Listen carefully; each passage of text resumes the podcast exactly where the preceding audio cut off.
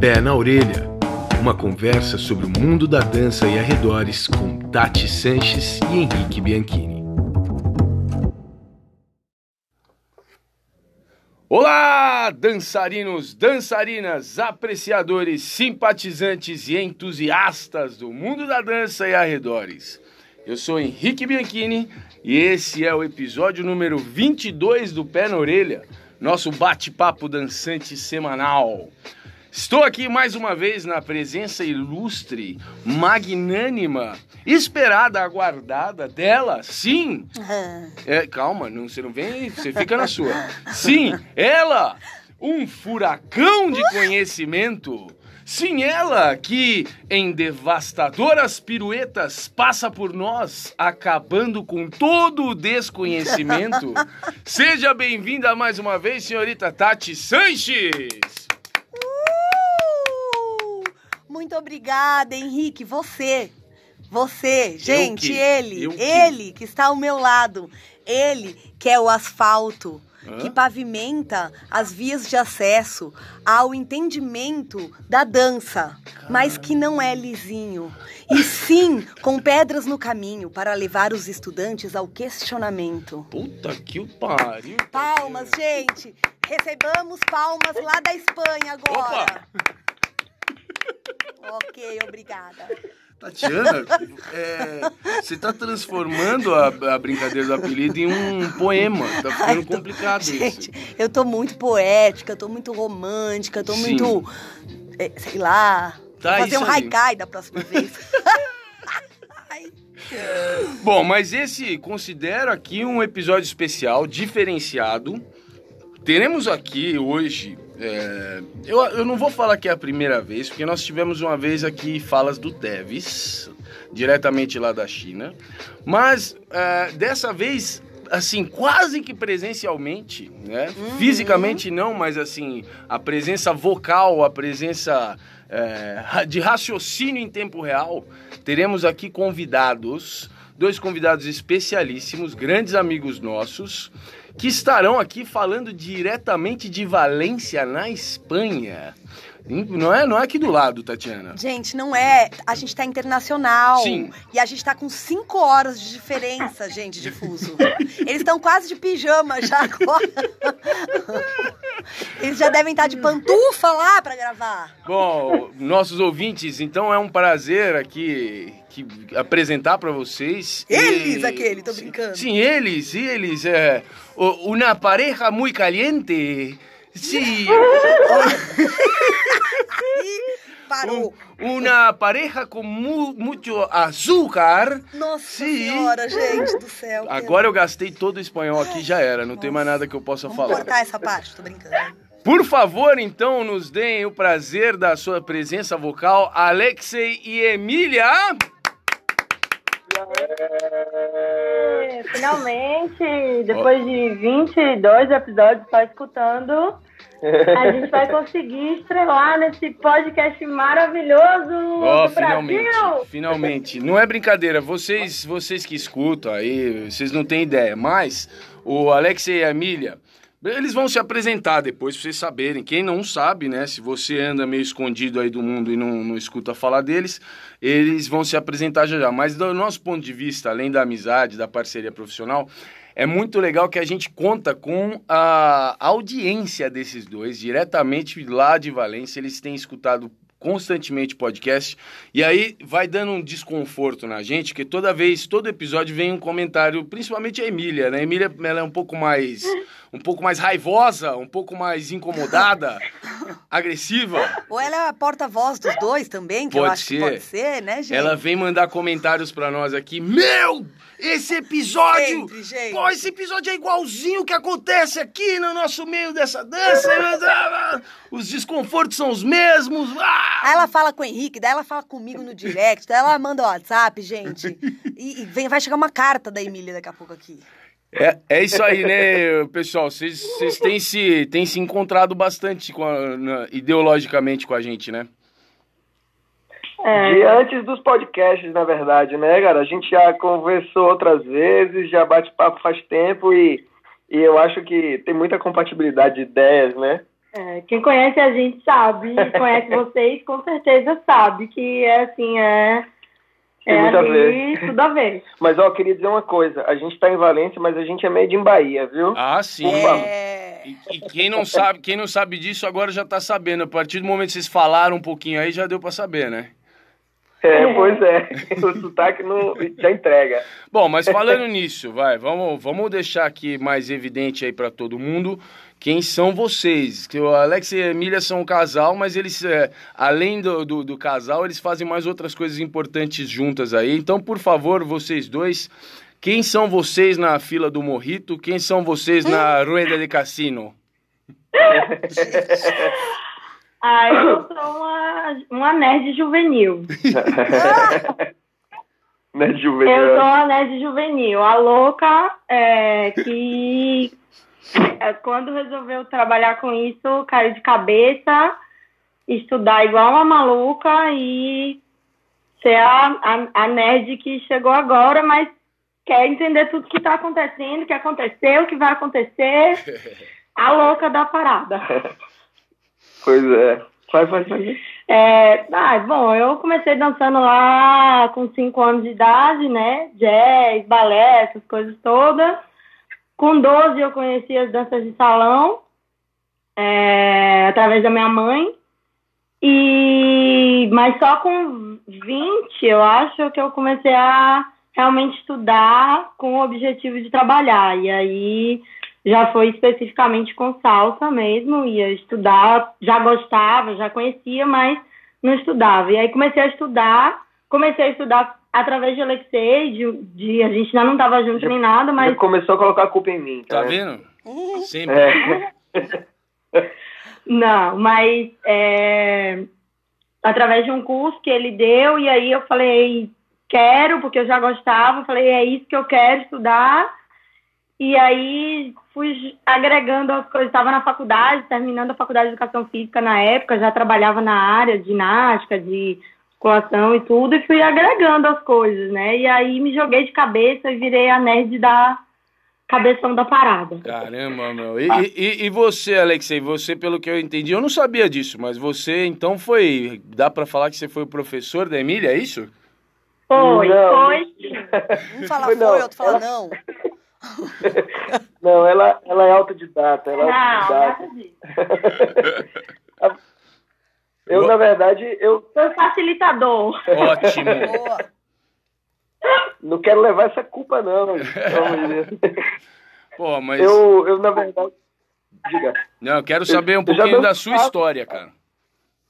Então, é isso. Eu comecei a dançar com, com 17 anos e eu comecei a dançar porque um amigo meu, é, a namorada dele terminou com ele e aí me chamou para sair para uma salsa e eu fui. Era, era o show da primeira banda de salsa do Brasil, que é uma banda lá de Salvador, chamava Rumbaiana. Caramba. E a gente passou a frequentar toda semana, era um ambiente bem underground, assim, super interessante.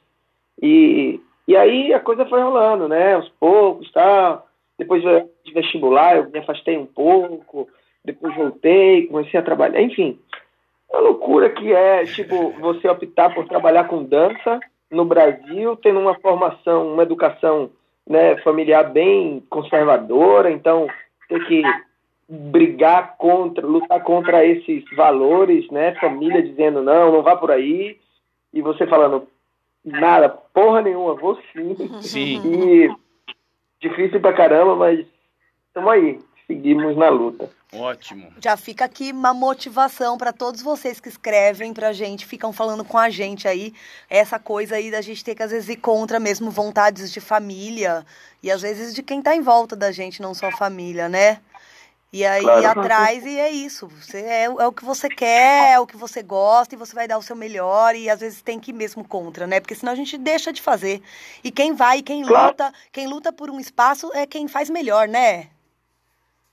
E outra, e dançar, cara, é uma coisa que você não pode perder tempo pra fazer, porque chega uma hora que realmente pode ser tarde, né? Entre aspas. Sim. Assim, no sentido de, de começar uma carreira de repente, sabe? Eu, pelo menos, é, sei o quanto é, não que é impossível, mas é mais difícil você começar muito tarde nesse, nesse, nessa carreira. Eu, pelo menos, penso assim. Claro. E eu acho, é, é, é, eu acho que se arrepender disso é muito complicado. Então, sei lá, você tenta, depois de uns anos, você viu que não funcionou realmente, mas depois de bastante, né? Porque para dança a gente tem que esperar bastante. e viu que não rolou, você pode fazer outra coisa, porque para outras coisas, sei lá, dá para rolar depois, né? Deixa para depois a coisa careta. Vamos, vamos enlouquecer agora. Boa. Maravilhoso. Não, tá, eu também, é. também acho. É, nunca é tarde para começar a dançar, mas é, existe sim uma dificuldade para começar a ser um profissional da dança. Porque precisa de tempo. Você falou aí, eu concordo. Precisa de tempo, como claro, qualquer claro. outra profissão, né? Então, pô, se é, o seu tesão é, é a dança e você almeja, tem uma vontade de trabalhar com dança, então começa logo. Porque... É isso, né? Você precisa de tempo para estudar e de um corpo que dê conta, né? Porque é. afinal de contas você precisa do corpo, né, para fazer, não é só a cabeça. É. Bom, pessoal, claro. estamos aqui já já gastando, gastando saliva aqui com coisas que não fazem, não tem muita conexão direta com o tema que a gente quer discutir. Então vamos passar por cima dessa história e vamos seguir adiante aqui na bagaça. Primeiro, antes de mais nada, como sempre, quero deixar aqui o telefone do WhatsApp para quem quiser mandar para nós ou mensaginhas com elogios, com reclamações, ou mais legal ainda, se quiser mandar sugestões de tema, faça isso usando mensagem de voz pelo WhatsApp para a gente pegar a sua mensagem e colocar aqui no episódio. Ou ainda, se você quiser mandar um texto com alguma, alguma observação, alguma opinião sua, para ser lido aqui no último bloco do podcast, que é o Diga Lá, também faça pelo mesmo número, que é o 011 98407 2938. Toda vez ela vai fazer isso, mano. Eu adoro. Gente, eu adoro fazer isso. Bom, então o pessoal que está escutando deve ter lido lá o nome do episódio, deve ter ficado meio confuso. Espero que sim, porque o plano era esse. E eu quero então já tocar direto pro papo de hoje para poder já encher a cabeça do Alexei e da Emília com algumas perguntas cabeludas para ver se a gente consegue pelo menos melhorar as perguntas aqui. Então, Alexei e Emília, até já. Segura aí.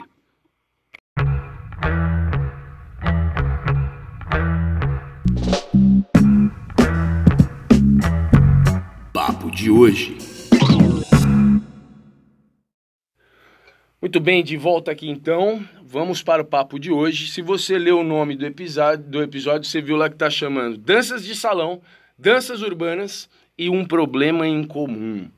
O problema em comum, depois ficou difícil fazer esse, esse nome aqui para o episódio, viu? Porque estava conversando aqui, não foi fácil sintetizar tudo isso em um, uma frasezinha que coubesse na, no escrito da capa do episódio. E aí ficou um problema em comum, mas a gente conversando por cinco minutos, a gente já citou aqui uns 37 problemas em comum. Gente, conversando cinco minutos, deixa eu deixar aqui uma curiosidade. Todas as vezes, as vezes que a gente se encontrou os quatro, a gente falou que nem uns loucos. Sim. Né? Porque, gente, eles dois são tipo nós dois. É tipo eu e o Henrique aqui do lado de cá e os dois do lado de lá, né? Eles também devem ficar na cozinha falando. Aí, confere, gente, aí? Vocês também claro. ficam na cozinha, Sim, na sala. Louça, o outro vai junto para poder é... ficar.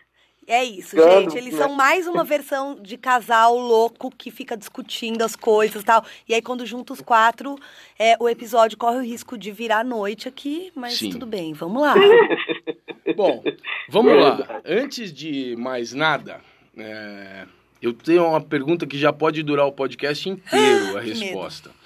Mas Eita. eu quero aproveitar que a presença de, quando eu falo presença, gente, é, eu vou ficar falando presença, tá? Mas é que eles estão lá em Valência, mas assim, a voz deles está aqui com a gente. É, e tá em tempo real, né? É. A gente está por Skype, galera. Eu quero aproveitar a presença deles, que são grandes estu estudiosos da salsa, principalmente, mas da cultura cubana em geral e tal, e de danças de salão em geral também, mas com esse foco em, em salsa.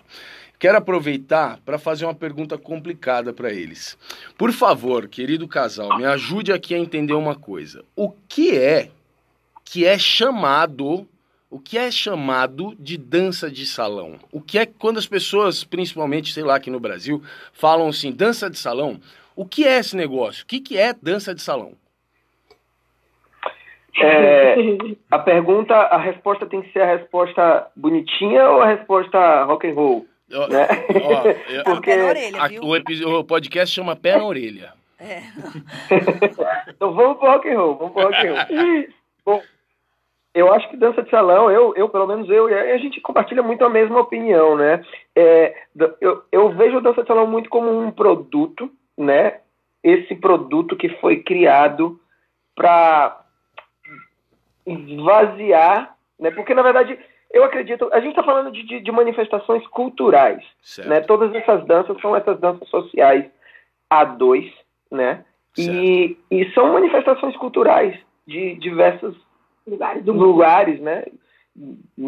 Vários do Brasil, mas é, tem um esvaziamento dentro da dança, da dança de salão que é para transformar em produto, né? Na verdade, o, o, a preocupação de transformar em produto faz com que precise ter uma rápida digestão, vamos dizer assim, né? Então, eu preciso esvaziar, ficar na superfície para poder entregar, né? A Emília vai conseguir quer dar uma opinião dela vai ser é. mais chama mais nerd, bonitinha. chama nerd aí. Então, é claro que eu, eu, gosto sempre de falar assim que existem as danças de salão, que são essas danças a dois que as pessoas conhecem com seus respectivos nomes, forró, salsa, samba, bolero, enfim.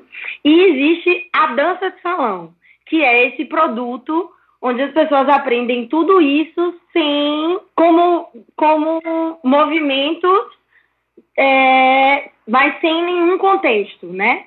Esse produto que é é isso que a você estava falando do esvaziamento, assim, ou seja, as pessoas é, dentro da, desse produto de dança de salão, aprendem é, teoricamente a dançar salsa, ou a dançar samba, ou a dançar tango, sem entender absolutamente nada do contexto de cada uma dessas danças. São apenas alguns passos que são ensinados de uma forma bem pasteurizada, vamos assim dizer. Então, antes de tudo, eu quero deixar claro que assim, eu não tenho nenhum problema com as danças de salão. Nós não temos. Nós não temos, né? A gente tem alguns problemas com o produto dança de salão que passou a ser, a ser vendido e que chegou, na verdade, no Brasil totalmente diferente, por exemplo, das danças urbanas.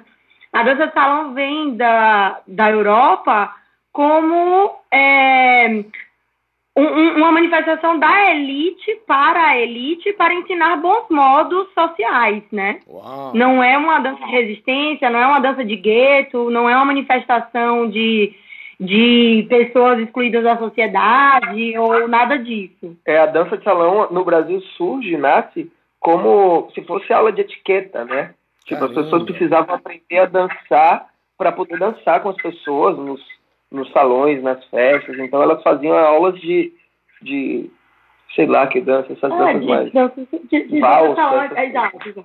Que... De modos. E né? aí a coisa vai. Enfim. É uma coisa. Sei é, lá. É, nesse sentido é bem diferente é, do, do, que acontece com as danças urbanas, né? É. Ô, gente, então assim, ó. Por exemplo, vê se o que eu tô pensando faz sentido. Quando você pensa num termo, não num produto, num termo, danças de salão, você está querendo. Você tá. A gente poderia dizer que tem como característica se dançar a dois e ser uma dança social. A princípio, a princípio sim. sim. É seria, é, essa seria, seria a única. É, seria uma característica quando se fala danças de salão. Como se fosse um guarda-chuva. Por exemplo, é uma, igual danças urbanas, é uma característica em geral dentro da. Não é uma dança, danças urbanas, é uma característica. Um, um que Exato. Como se fosse uma categoria. É, não, é, não sei. Exato. São, são todas, por, por, teoricamente, seriam todas as danças a dois dançadas em salões, né? É. Socialmente. Contexto social.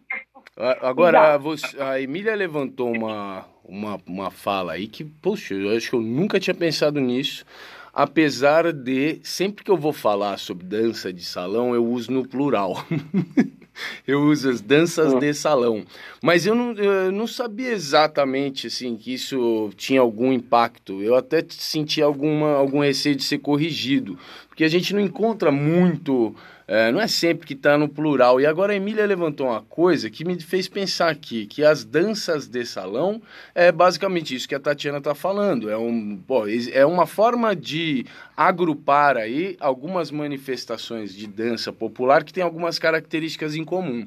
Agora, quando a gente fala dançar, de salão é como se fosse uma linguagem, né? É, como o fato se tivesse de... transformado em uma dança uma só. coisa só, que daí é que entra essa ideia que a Emília levantou e que o Alexei falou do esvaziamento e de pegar um pouquinho de cada na superficialidade mesmo, juntar tudo ali num bololô como se tudo fosse a mesma coisa, e não como se elas pudessem ser por algum motivo específico, ser agrupadas em uma categoria. Mesmo assim, não são as mesmas, né? Pô, legal esse pensamento. Eu acho Exato. Eu acho muito que a gente tem essa visão porque assim a gente a gente não nós não nos consideramos profissionais de dança de salão, né? Mas a gente sempre vendeu o nosso trabalho para a dança de salão. A gente sempre atuou dentro da dança de salão, porque no Brasil quem consome salsa e cultura cubana é a dança de salão, né? Entendi. Então nosso trabalho sempre foi para a dança de salão. Então a gente tinha uma visão de dentro mas estando fora, entre aspas, ou de fora estando dentro, não sei. É, talvez as pessoas, talvez não, com certeza, as pessoas que trabalham com dança de salão e se consideram profissionais de dança de salão não têm essa visão da gente, né? não, não concordam com a gente, né? Porém, é, e talvez eu acho que esse esvaziamento, claro, não acredito não é que seja intencional. Claro. Eu não acredito nisso, né? Mas ele acontece. Ah, ele acontece. A gente, por, por exemplo, a Emília fala uma coisa muito interessante, que quem faz aula de dança de salão não aprende a dançar samba, não aprende a dançar salsa, é, não aprende a dançar forró, aprende a dançar dança de salão. Né? Ah, entendi.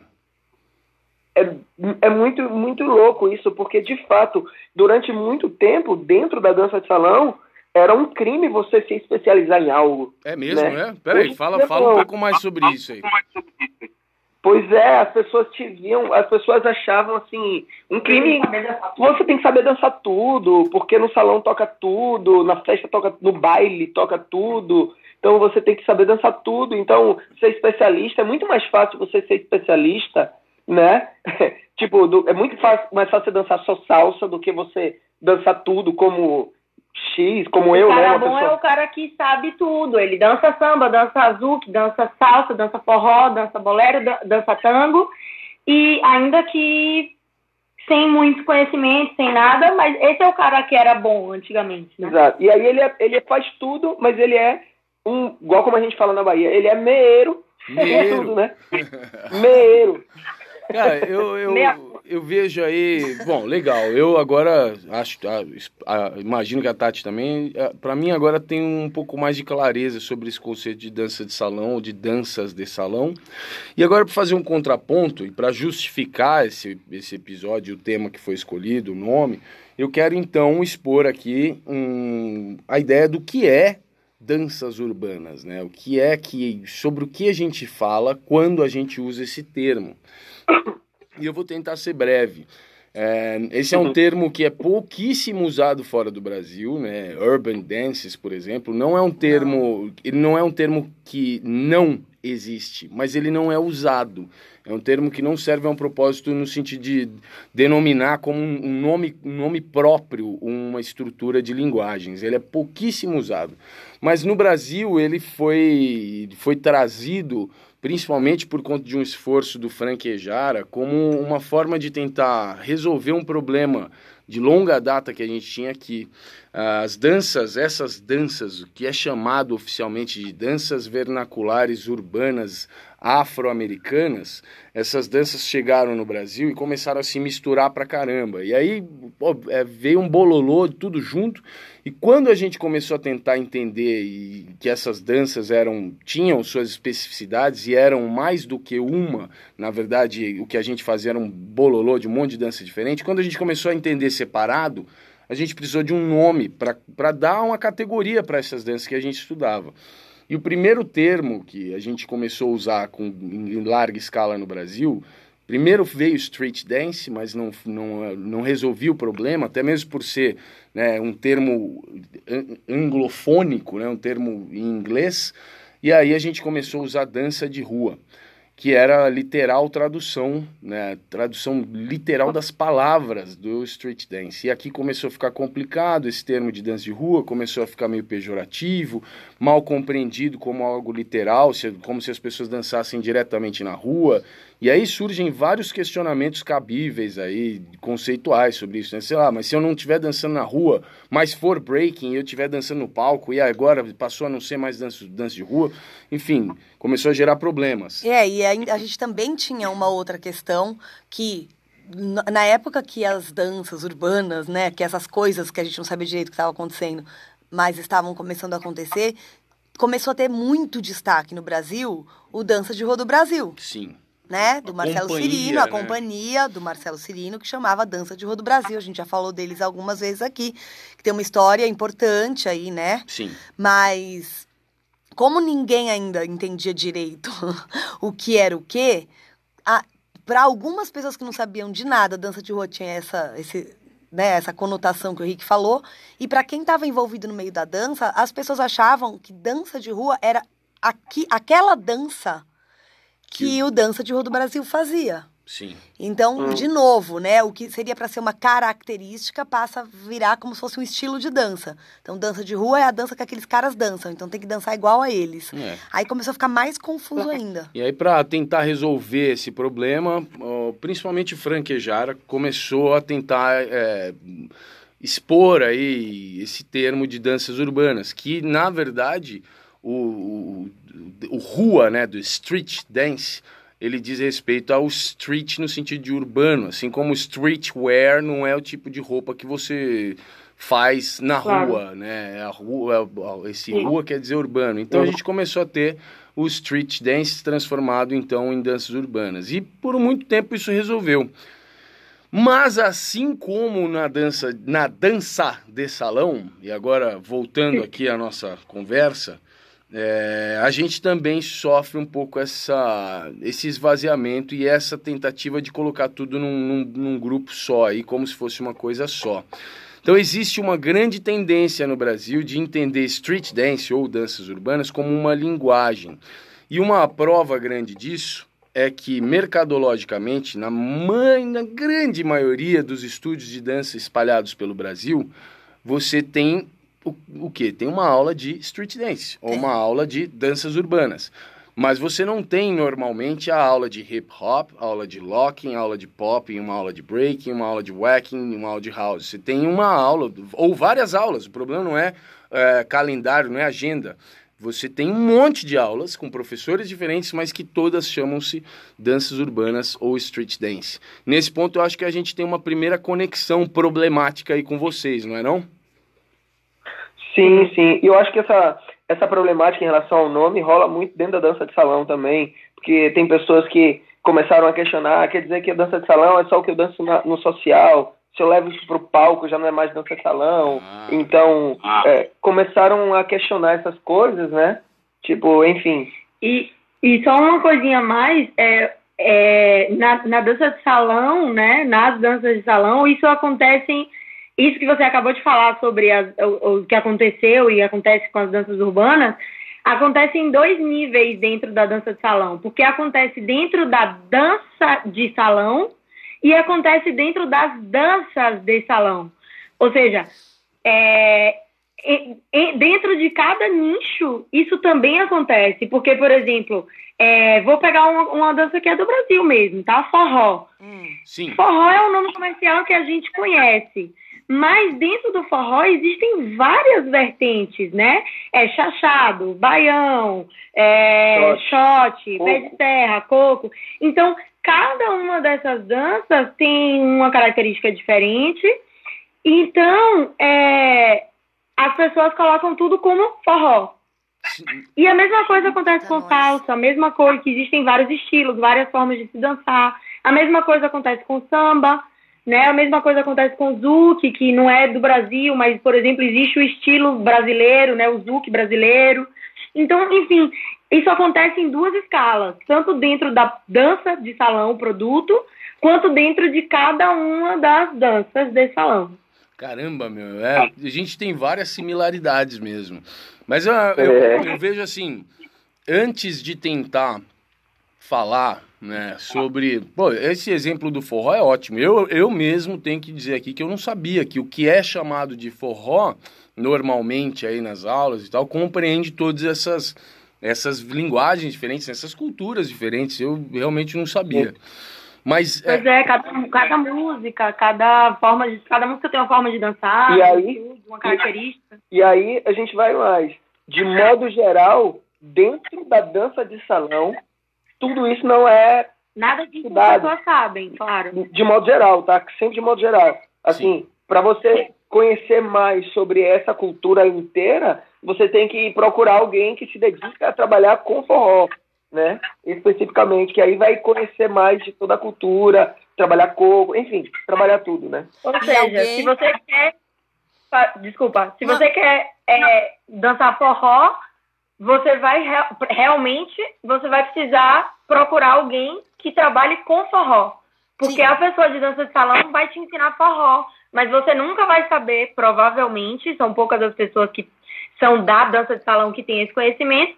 Provavelmente na dança de salão você só vai aprender forró. Você nunca vai ficar sabendo que existe coco, chachado, baião, é. sabe? A gente precisa sim reconhecer também que hoje em dia sim existem dentro da dança de salão muito mais especialistas do que antes, né, do claro. que antigamente. Mas de, existe ainda assim essa coisa do ser generalista e dentro da dança salão não se trabalhar essas especificidades de cada cultura. Claro, a dança de salão enquanto produto está é, caindo nesse sentido, né? Porque Mas, as pessoas começaram a se a, a, a, perceber essa necessidade de se especializar. Tá, agora me fala uma coisa. Veja se também existe essa similaridade. Você, o cara vai procurar então um especialista se ele quer aprender melhor o forró mesmo. Mas corre o risco dele cair na mão do charlatão que diz que é especialista, mas não é, né? Oh, aí é o que mais tem, né? Se a gente for falar de salsa, então. Se a gente for falar de salsa, então. que é nossa, nossa praia. É, Nossa. porque é bem essa história, né? O cara sabe um pouquinho de cada coisa, e aí ele dá essa aula aí de dança de salão que fica ensinando só o superficial de cada coisa, mas aí ele resolve na cabeça dele que ele vai fazer um curso só de forró, mas na verdade ele não é especialista. Ele só vai dar só Exato. a parte do forró, né? Exato. Exato. Que horror, né? Exatamente. Rola muito. Bom, nós... A mesma coisa que rola salsa, né? Sim, sim. sim, Nós temos, nós temos aqui um, um ponto de inflexão aqui, um ponto importante para a gente. Eu, eu tô, eu, cara, eu tô aqui sempre para jogar problema, então eu quero jogar um primeiro aqui. a gente também tá aqui para isso. É, na, no, no, eu, eu, acredito que a gente encontra uma similaridade agora aqui também, mas eu vou falar em relação às danças urbanas. É, Todas essas danças, elas, claro, obviamente, elas são separadas por alguns elementos, né? Cronológicos, geográficos, culturais, sociais. Existem, então, quando você fala, por exemplo, sobre breaking e você fala sobre whacking, elas são claramente e de formas muito fáceis de serem comprovadas, elas são danças diferentes, sem dúvida. Agora, todas elas estão conectadas por mais do que um nome e algumas características, né? Quando a gente fala de danças urbanas, a gente fala essas características, mas tem alguma coisa a mais que liga todas elas, que a gente chama de continuum das danças vernaculares afro-americanas. Então, todas elas são danças vernaculares, né, danças populares que não são acadêmicas, todas elas são afro-americanas, no sentido de todas elas, apesar de receberem influência de inúmeras culturas diferentes do mundo, existe uma continuidade e uma presença é, incontestável e uma onipresença da cultura, da estética, da, da forma, do código do corpo africano ou afrodescendente, né, afrodiaspórico, então todas elas fazem parte de um mesmo conjunto, assim, uma mesma coluna vertebral que une também o breaking e o wacking, apesar de oficialmente, de forma muito clara, serem danças diferentes. E aí, isso me traz ao seguinte raciocínio. Inúmeras vezes em, em, conversas com pessoas, com representantes, pioneiros, grandes mestres de, de, algumas destas danças dos Estados Unidos, a gente recebeu o seguinte, a seguinte informação.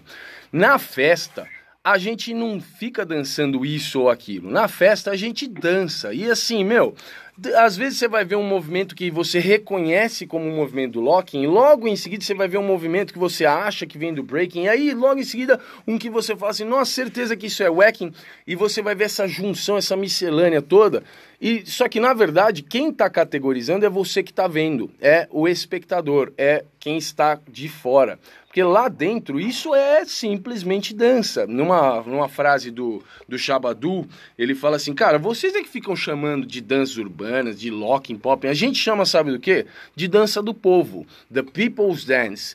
Então, assim, não tem divisão. A gente dança tudo junto lá, e é isso. E aí depois, eh, por conta da parte profissional, né, da parte didática e de pesquisa, então a gente pode fazer recortes nesse contínuo, mesmo um contínuo sendo algo que não é passível de recortes muito claros.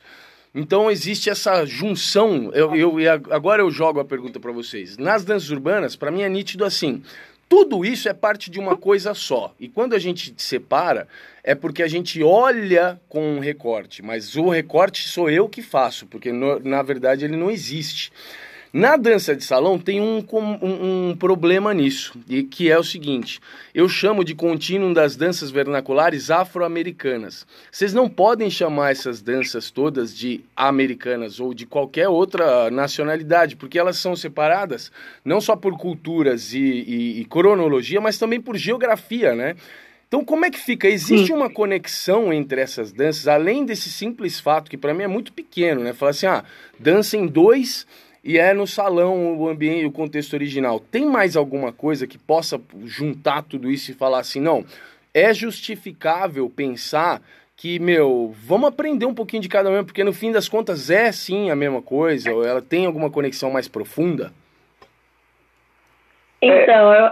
Vai, é, diga, diga. Na verdade, essa conexão aí é meio que, por exemplo, já que em teoria o, o termo faz referência a danças sociais a dois, né? Okay. Então, por exemplo, o Arroça, lá da Bahia, seria um, uma dança de salão também, né?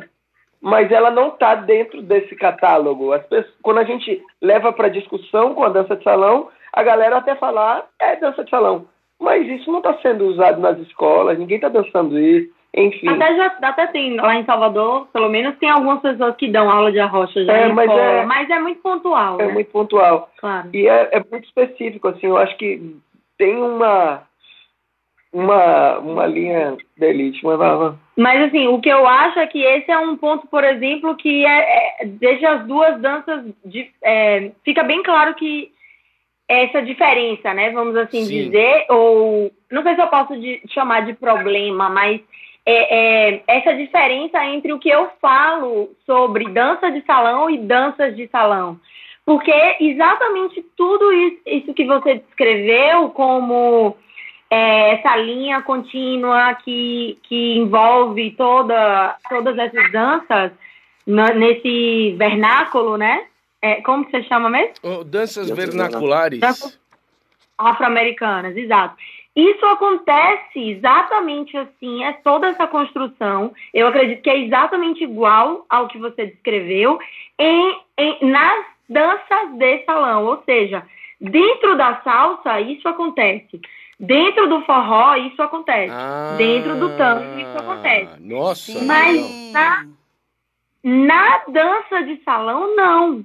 Justamente porque a dança de salão é esse produto que pega algumas coisas da, da, do tango, algumas coisas da salsa, algumas coisas do samba, algumas coisas do forró e junta tudo com é, outro objetivo, com outro formato, com tudo diferente, ignorando tudo, todo esse histórico, toda essa construção, todo esse contexto e todo esse entendimento. Ó, interessante, hein? É, mas é porque eu tô aqui pensando, enquanto você falava, Henrique, eu fiquei pensando assim, tá, o Henrique tá perguntando isso para eles, mas no caso, e até pra gente também, Henrique, que agora, talvez eu pensando agora e falando, vem um questionamento para aquilo que você falou. As, a, os, os locais, né, aquilo que você falou, não é tudo afro-americano. Sim. O, o tempo é outro, né? Valsa é de uma época, é, não sei sim. o que é de outra, e cada coisa é de um lugar do mundo, sendo assim, a música é completamente diferente, sendo que não dá pra estar tá tocando uma música qualquer e a pessoa dança qualquer uma dessas danças, né? Provavelmente as pessoas dançam a dança que dança com aquela música especificamente. Sim. É. E que nas danças urbanas a gente também tem isso. Tem a dança do people aí, a dança, a dança do, do povo. Sim. Mas, dependendo da música que tá tocando, meio que as pessoas vão pra, uma, pra um jeito de dançar e não dançam aquele outro. Tipo, tá tocando hip hop, dificilmente você vê alguém dançar um movimento de locking. É, né? Mas se colocar tudo bem, né? Porque não, meio que faz tudo bem. parte do mesmo, Sim. mesmo grupo, vamos assim dizer, Sim. de dança, né? É, e aí o, o Henrique falou é assim... Diferente, você não vai ver uma pessoa dançando tango numa salsa, nem salsa é. num tango, por Sim. exemplo. Mas tem algumas dessas danças que têm relações. Por exemplo, o forró e o tango têm bastante relação. O samba e o tango têm bastante relação. Peraí, peraí, é, peraí, peraí. Muita peraí, coisa peraí. parecida. Cê, cê... Então, às, às, vezes rola de ter umas, uns encontros, vamos assim dizer, né? Cê, peraí, você falou, Mas... falou forró e o tango têm uma, umas relações, é isso? Sim, tem bastante. Explica Peraí isso. que a cachorro tá latindo aqui. Tem Olha uma cachorra a participação do cachorro, gente. É. tem, tem algum. Porque é isso, dentro do tango e dentro do forró existem variantes, né? Certo. De estilos. Então, essas variantes têm congruência. Mas peraí, Algumas essa, dessas... É, agora essa pergunta é importante. Essas relações, elas são porque na formação, na história de ambas as danças, alguma coisa juntou elas historicamente, né? Algumas pessoas dançaram a mesma coisa ao mesmo tempo, ou ela é uma, uma, uma existem relação, existe uma relação só na percepção do produto final, ou seja, é, tem passos no forró que se parecem com passos do tango. Isso é só uma percepção estética final. Ou então, ou, ou isso foi construído historicamente, teve alguma relação passada assim entre essas danças?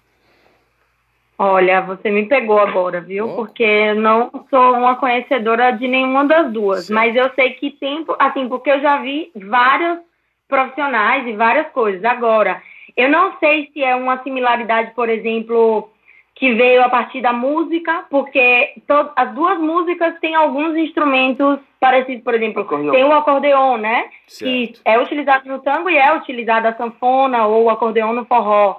Então eu não sei se alguém começou a juntar a partir da questão musical. Eu, isso aí eu realmente não vou poder te responder. Eu sei que tem, mas não vou poder te responder. Não, mas eu não acho... sou capaz de opinar, vou fazer a glória. eu acho... Eu acho que é mais por aí mesmo em relação à música, né? Nesse caso específico. Enfim, eu também não, não, não sei explicar, não, mas. Tá. Ô, gente, eu deixa eu só falar um negócio antes que eu perca esse gancho.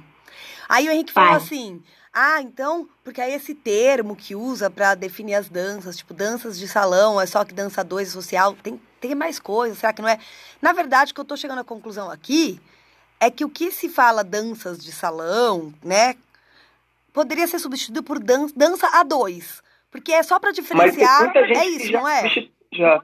Pra diferenciar. Sim, tem dança, dança que se dança sozinho e dança que se dança em dois. É só para isso Mas que existe esse termo.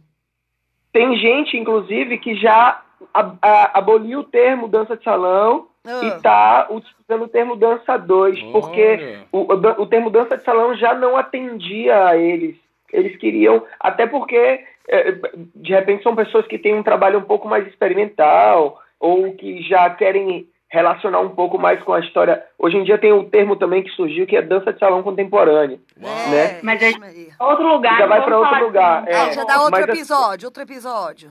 É, é uma galera que está misturando com com contato de improvisação, Isso. enfim que vai para outro lugar. Mas, enfim, tem gente que já está usando esse termo dança 2. Isso, isso, já é bem. Já tem um tempo, já. Já tem uma galerinha. Assim, Mas vocês acham que, tá... que, faz sentido?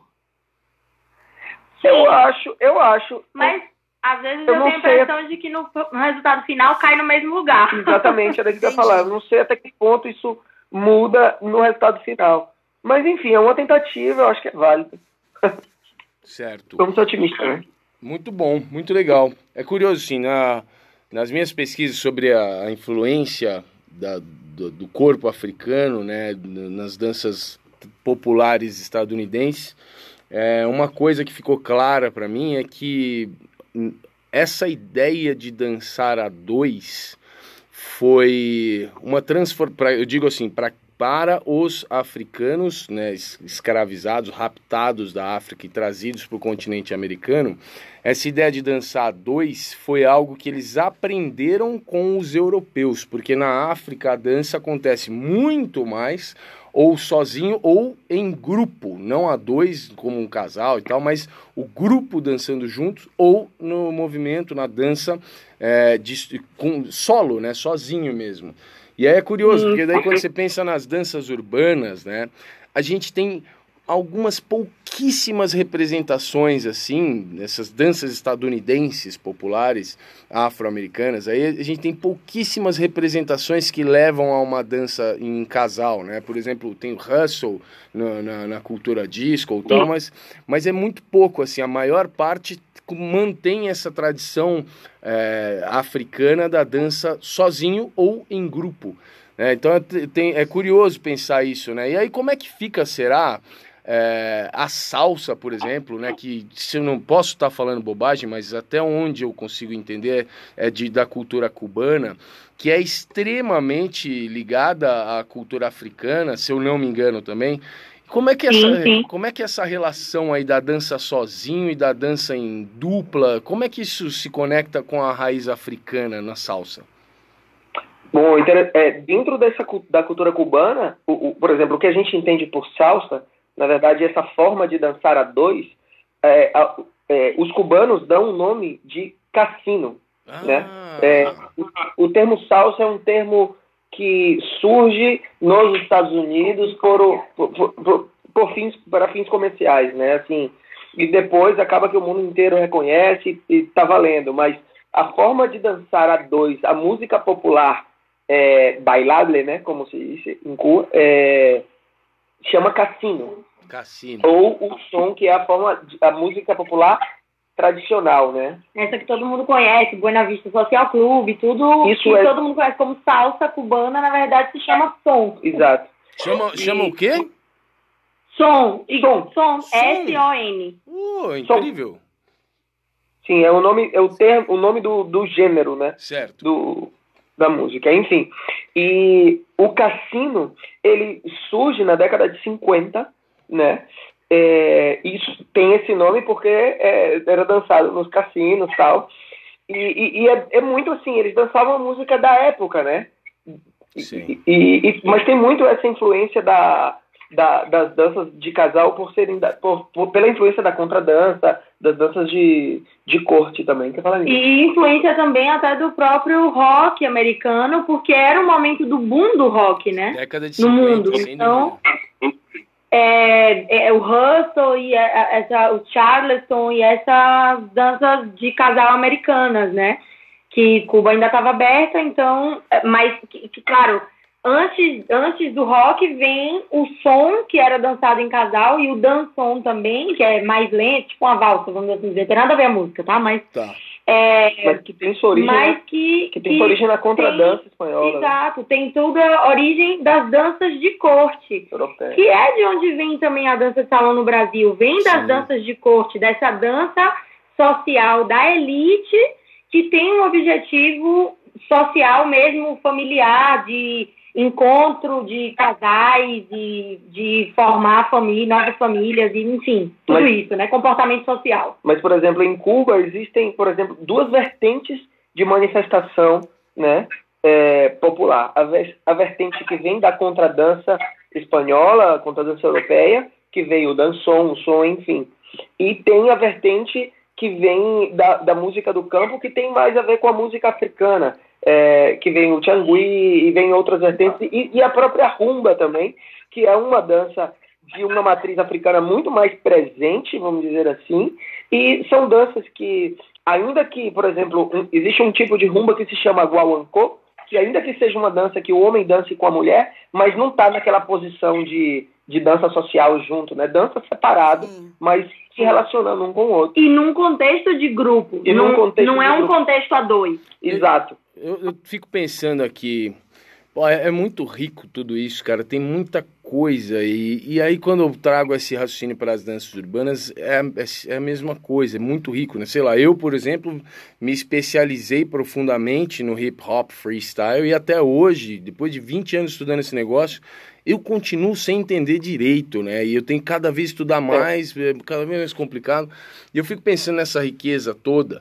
Tati, você como proprietária de escola de dança, você que roda o Brasil inteiro e que dá a parte de, de uma, uma assessoria para quem lida com a administração e criação de escola de dança, como é que você vê essa história, né? Pensando nessa riqueza toda, essa complexidade que cada linguagem tem, que teria assunto, conteúdo para ser estudado por uma vida inteira. Como você vê é, essa história dessas linguagens terem as aulas de danças urbanas ou de street dance nas escolas de dança. O que, que você acha disso? Por que, que isso acontece? Então, na verdade, você falou do, de quando eu dou assessoria, de quando eu dou consultoria, né? Muitas vezes as pessoas falam assim: ai, nossa, que legal, na casa da dança você tem tudo separadinho. É que aqui não dá, sempre falo que lá não dá, né? Sim. Eu resolvi que dava, mas né, então, aqui não dá, porque não tem tanta, tanto espaço na grade. Aqui não dá, porque não tem tanto aluno. Mas aí eu faço a pergunta para a pessoa. Mas qual a diferença? Se você colocar o nome Street Dances, Street Dance, você vai Street Dance, o professor vai ensinar o quê? Pois é. Esse professor é especializado em que, Santa Maria Madalena, né? Ah, não. Na verdade, ele é especializado em locking. Não, então você põe locking e oferece um curso de locking, gente. Agora, você vai fazer o cara é, fazer uma mistureba para você, tipo, enganar as pessoas ou... Não, e eu fico pensando o conteúdo, né? O que é que você. Imagina que eu, eu chego para você. Fazem. Imagina que eu chego para você hoje e falo assim: não, Tati, eu vou abrir uma turma para você que vai chamar Street Dance, tá? Tá, qual vai ser o conteúdo? Você vai fazer o quê? Então, eu sei o que as pessoas fazem. Eles fazem isso mesmo. Cada dia ensina um negócio, ou na verdade o nome fica esse, mas o professor dá o que é a especialidade dele. Então, às vezes tem lugar que, por preguiça ou medo de fazer direito, que dá trabalho às vezes fazer direito, uhum. é mais uhum. fácil fazer de qualquer jeito. Então, a pessoa tem lá três aulas de street dance. O street dance do Carlinhos, Hum. que é mais house. O street dance do Pedrinho, que é mais hip hop. O street dance da Cláudia, que é mais videodance, mais coreografia. Mas, por, gente, vocês entendem? É isso. E é uma pre... ou é uma claro. preguiça, ou eu não sei esses diretores, o que, que eles estão pensando. Na verdade, eu, eu é, é, é, é, essa a questão. Eu tento falar. Eu acho que essa é coisa mercadológica mesmo, da, de, tanto, primeiro, o lado da facilidade, né, de pensar, tipo, ah, ok, se eu botar street dance, as pessoas vão saber o que é. Então eu vou botar para poder atrair gente, porque eu não quero arriscar botar locking e as pessoas não saberem o que é, ou sei lá, e não vir ninguém né? Só que também não pensa no outro lado de quando você faz isso, você vai fazer com que as pessoas nunca saibam o que é locking e você nunca vai mudar essa realidade. Nunca. E é curioso é, pensar, outra... é curioso pensar assim, se eu botar street dance as pessoas vão saber o que é, porque cara, street dance é o termo mais complicado que existe. Eu não sei o que é. Então, não, cai, cai no mesmo problema. Cai no mesmo problema pois que é, deve ser o de vocês.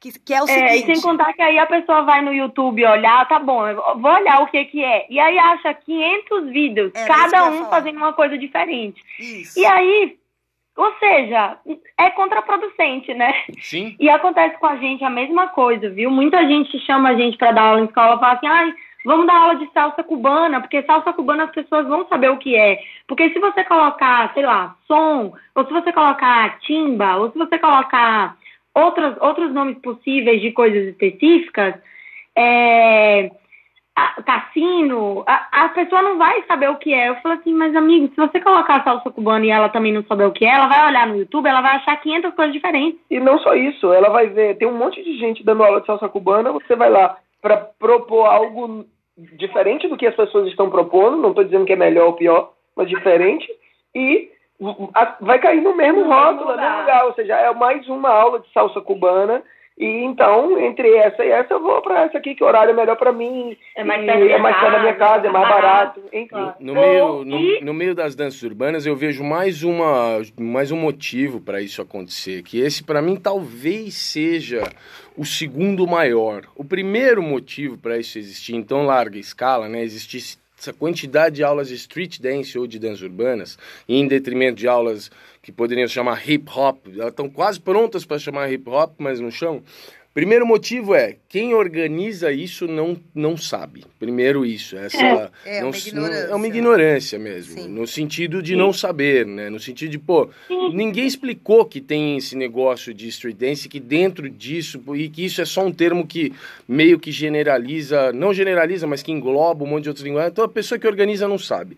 O segundo motivo principal para mim é a falta, a grande dificuldade de encontrar pessoas que efetivamente estudem profundamente essas linguagens em separado e que se tornem especialistas, mas que além de especialistas no que a dança tem, consigam transmitir isso, consigam traduzir isso de uma forma didática, ou seja, a falta de professores, no termo real da palavra, especializados em cada uma dessas linguagens. Isso eu acho que é um fator limitante para caramba, porque por exemplo nas cidades Sim. menores, que é como o caso hipotético que a Tatiana citou aí, Cara, às vezes realmente numa cidade você não vai ter uma pessoa que não apenas estuda whacking, mas que estuda whacking a ponto de saber o suficiente para ensinar e que já tenha desenvolvido um processo didático para isso. Então é muito claro. mais fácil você gerar um nome ali genérico, que a pessoa vai pegar um pouquinho que ela sabe de alguma coisa ali, um pouquinho que ela sabe de outra, e se ela tiver um pouquinho de didática, ela consegue gerar algum conteúdo que faz o tempo passar, né? Podia chamar tipo mistureba urbana, né? Sim. Uma coisa assim, Sim. mistureba. Você quer aprender só uma mistureba, sem pé nem cabeça, venha para essa aula. Porque pelo menos tá Sabe, falando a verdade. No caso da gente tem a mistureba latina, né? Olha! É, uma coisa que eu tava pensando agora, ouvindo isso que você tava falando, Henrique, sobre o lance de não, de não ter gente para dar aula e tudo, porque o que acontece? Isso acontece muito. Eu, eu tento entender esse, o lado das pessoas, por exemplo, que não têm acesso, né?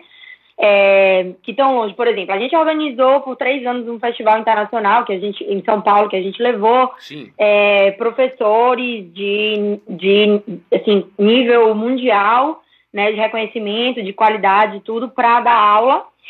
E eu percebi que tinham pessoas que, por mais que queiram, que quisessem ir e fazer aula, é, às vezes algumas foram em um ano, mas não voltaram, apesar de ter gostado. E eu acho que um dos fatores é a pessoa pensar, foi, fez aula, viu tudo aquilo, aquelas possibilidades, mas pensou assim, pô, mas eu não, eu não vou no ano que vem, sabe por quê? Porque na minha cidade ou no estado onde eu moro, o Brasil é muito grande, né? É difícil viajar, é Sim. é caro, enfim. Sim. Então, é, a pessoa pensa assim, pô, mas na cidade ou no estado onde eu moro, não tem ninguém com quem eu possa continuar estudando isso.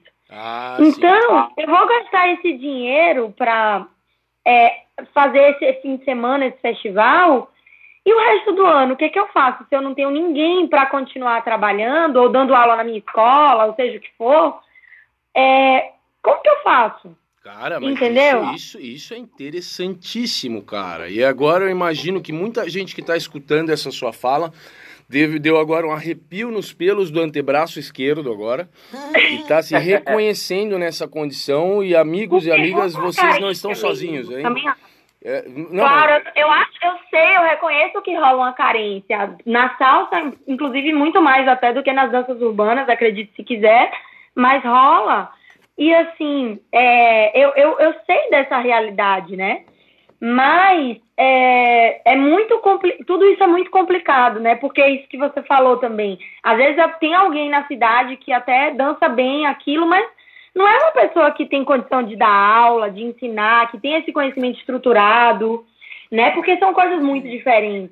Para, né? paralelo, paralelo, a isso que a Emília está falando, também tem o caso das pessoas que falam assim, pô, eu vou no o festival da gente chamava Viva Cuba, né? Viva Cuba Festival. Eu vou no Viva Cuba porque é o único final de semana do ano em que eu posso vivenciar isso um pouco. É tipo, meu, minha salvação no ano. Mas assim, isso são as pessoas que se relacionam com isso só porque gostam, né? Não são claro. pessoas que, por exemplo, têm uma pretensão de trabalhar com claro, isso ou qualquer coisa enfim, do tipo, né? Sim. Era a oportunidade que as pessoas tinham de, de vivenciar isso. Né? Claro. Isso me, é difícil. Isso me remeteu aqui ao episódio número 11 do Pé na Orelha que a gente fez com a galera do curso intensivo do Class Masters, que é o episódio sobre dança no interior versus dança na capital.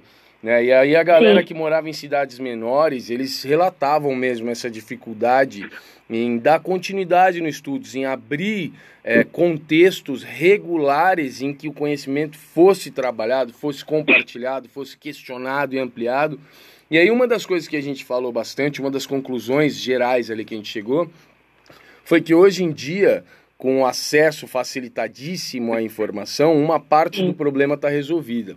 E a outra parte Sim. cabe muito às pessoas que vivem nesses lugares tentarem gerar as próprias oportunidades, né? Ao invés de ficar esperando, por exemplo, Viva Cuba, eu tenho certeza que era o alimento para um monte de gente, mas obviamente daí voltava para sua cidade.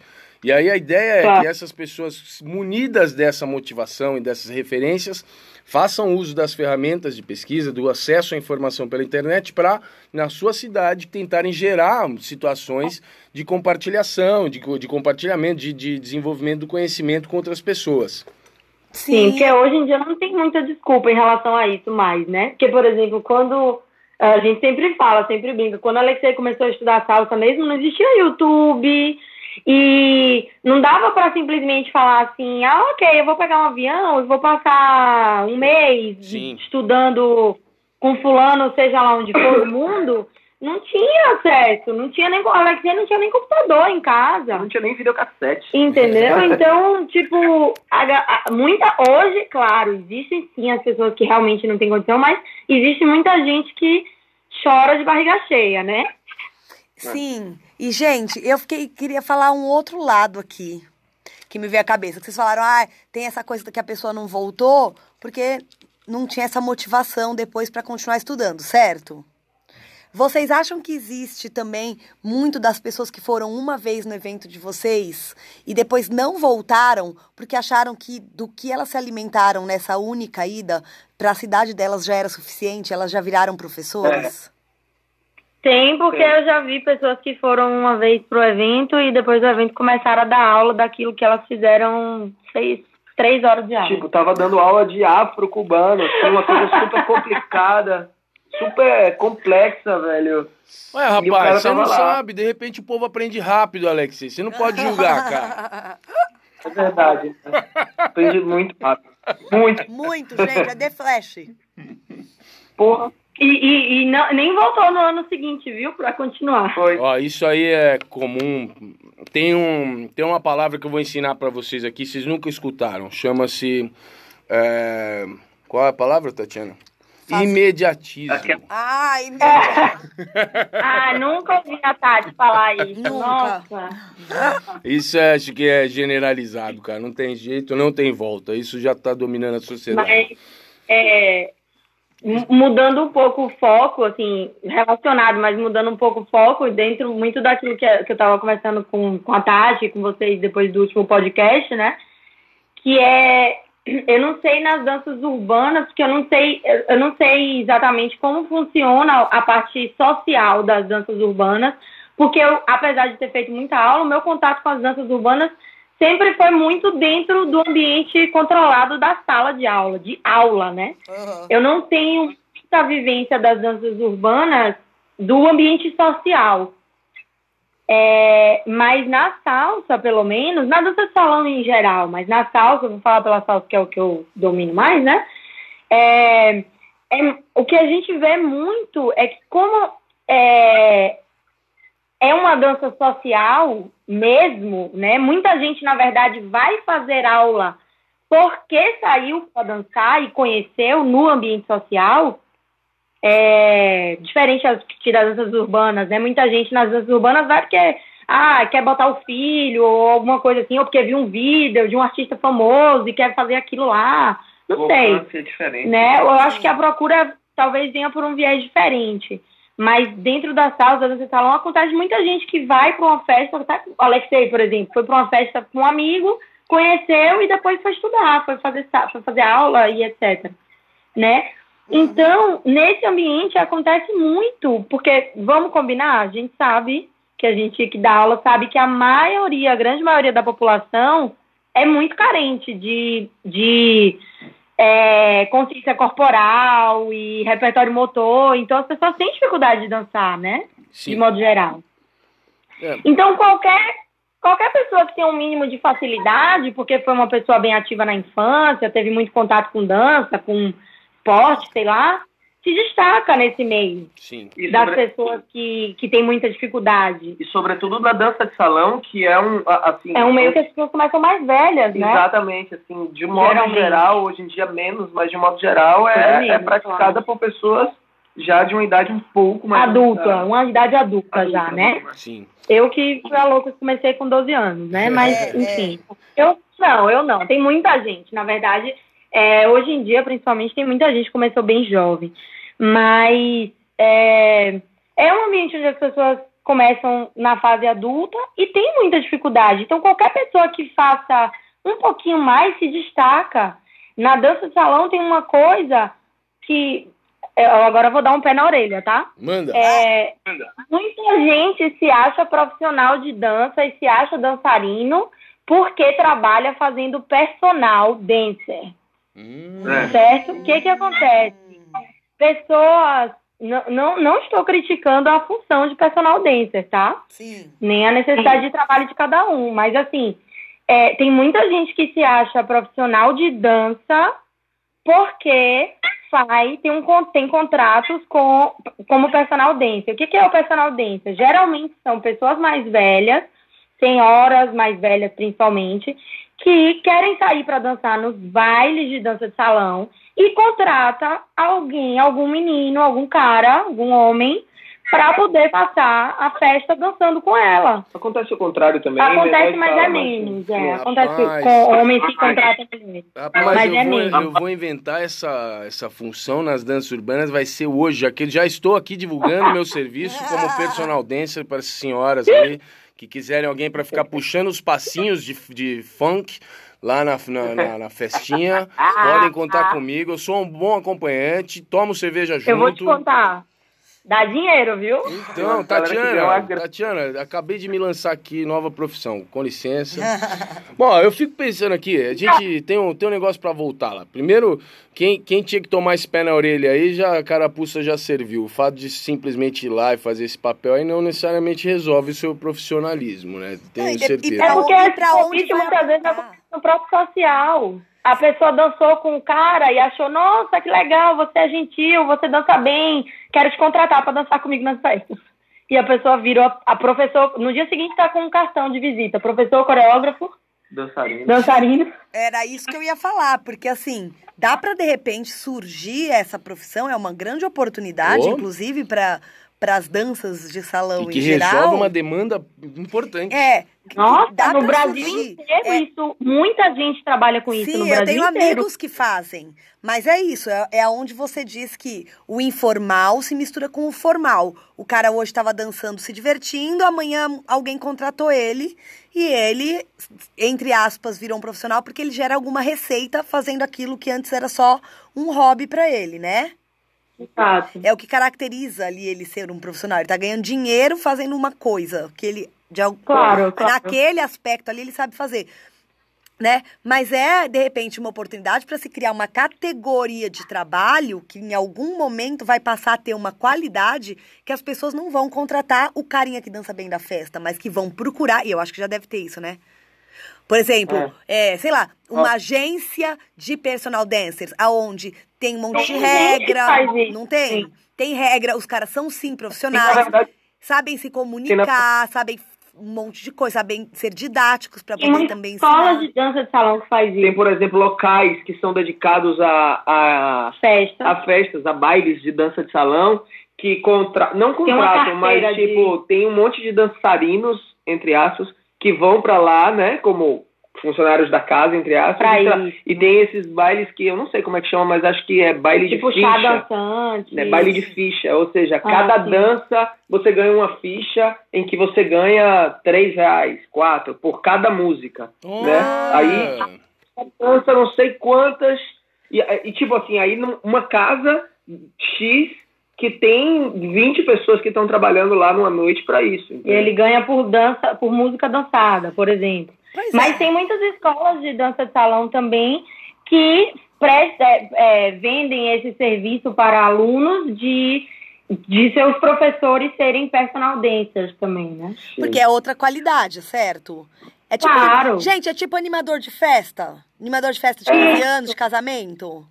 Isso, que, isso. Teoricamente, qualquer um pode ser, se o cara for animadinho. Se o cara for animadinho, não. ele pode servir para isso. Mas por outro lado, é, se... eu, não vejo, eu não vejo mal em da pessoa atuar nisso. O problema é que muitas vezes essa galera, como a Emília falou, no dia seguinte está como profissional e tá te olhando de cima para baixo, sabe? Não, sim, é... e tá querendo falar que é professor, porque uma coisa é uma, outra é outra. Acho que o grande problema é que, que a gente encontra uma similaridade aqui, dentre tudo que a gente fala, é também isso. Professor é professor, coreógrafo é coreógrafo. E dançarino acompanhante. Dançarino, dançarino de performance é outra coisa, o personal dancer é outra coisa. É. Não, e ele vai assim, ele vai é contratado para dançar.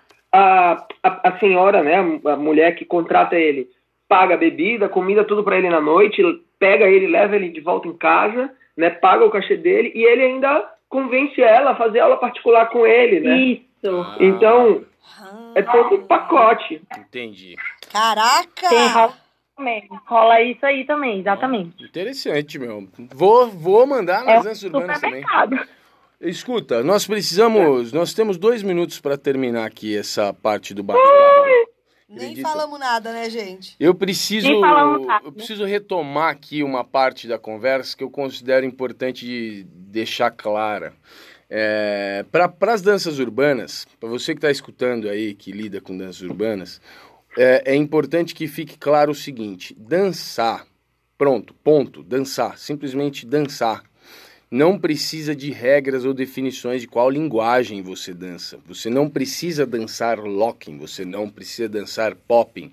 E não existe a regra de que as coisas têm que ser separadas. Eu posso dançar tudo junto ao mesmo tempo, sento o pau e pronto. O que te parecer mais gostoso, se tiver mais vontade de fazer, que for te resolver expressivamente ou socialmente, é o que você deve fazer partir do momento que você se torna um profissional, no sentido de, um, principalmente um professor, é o que mais me preocupa, é nesse ponto em que essas divisões precisam começar a aparecer para você. Porque um professor de street dance é um nome complexo demais para eu acreditar que isso possa existir. Ou seja, uma pessoa que ensina as street dances, as danças urbanas todas. Isso eu acho bem, bem difícil acontecer. Então, no sentido de dançar, dançar, meu, é o que você quiser, não tem regra. Dar aula é uma coisa um pouco mais complicada. É, pessoal, eu vou ter que encerrar. Eu tenho 30 segundos para acabar essa parte aqui e para a gente continuar o bate-papo no, no Merchan Calendário. Vai lá ver, diga lá. Vocês aguentam? Tá.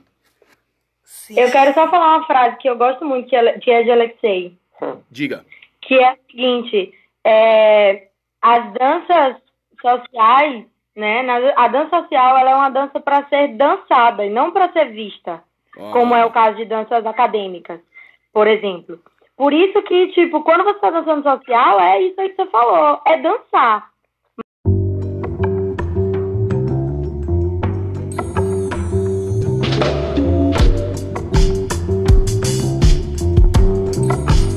Merchan. Merchan, vamos agora fazer a parte do, do jabá, da propaganda, do marketing, da, do aquele carinha que fica na frente da loja de departamentos vestido de palhaço com um megafone gritando e cantando música sertaneja. É você agora, Tatiana. O que, que você tem para vender? Eu sou eu, o rapazinho da 25 Isso. de março, que dá uns gritos, é dá daí. susto na gente. É esse mesmo. Gente, então olha só. eu vou fazer um merchan aqui de algo que não se paga por ele. Olha que legal. Peraí, não tô entendendo. é o seguinte, gente, mas não é fácil conseguir. Hum.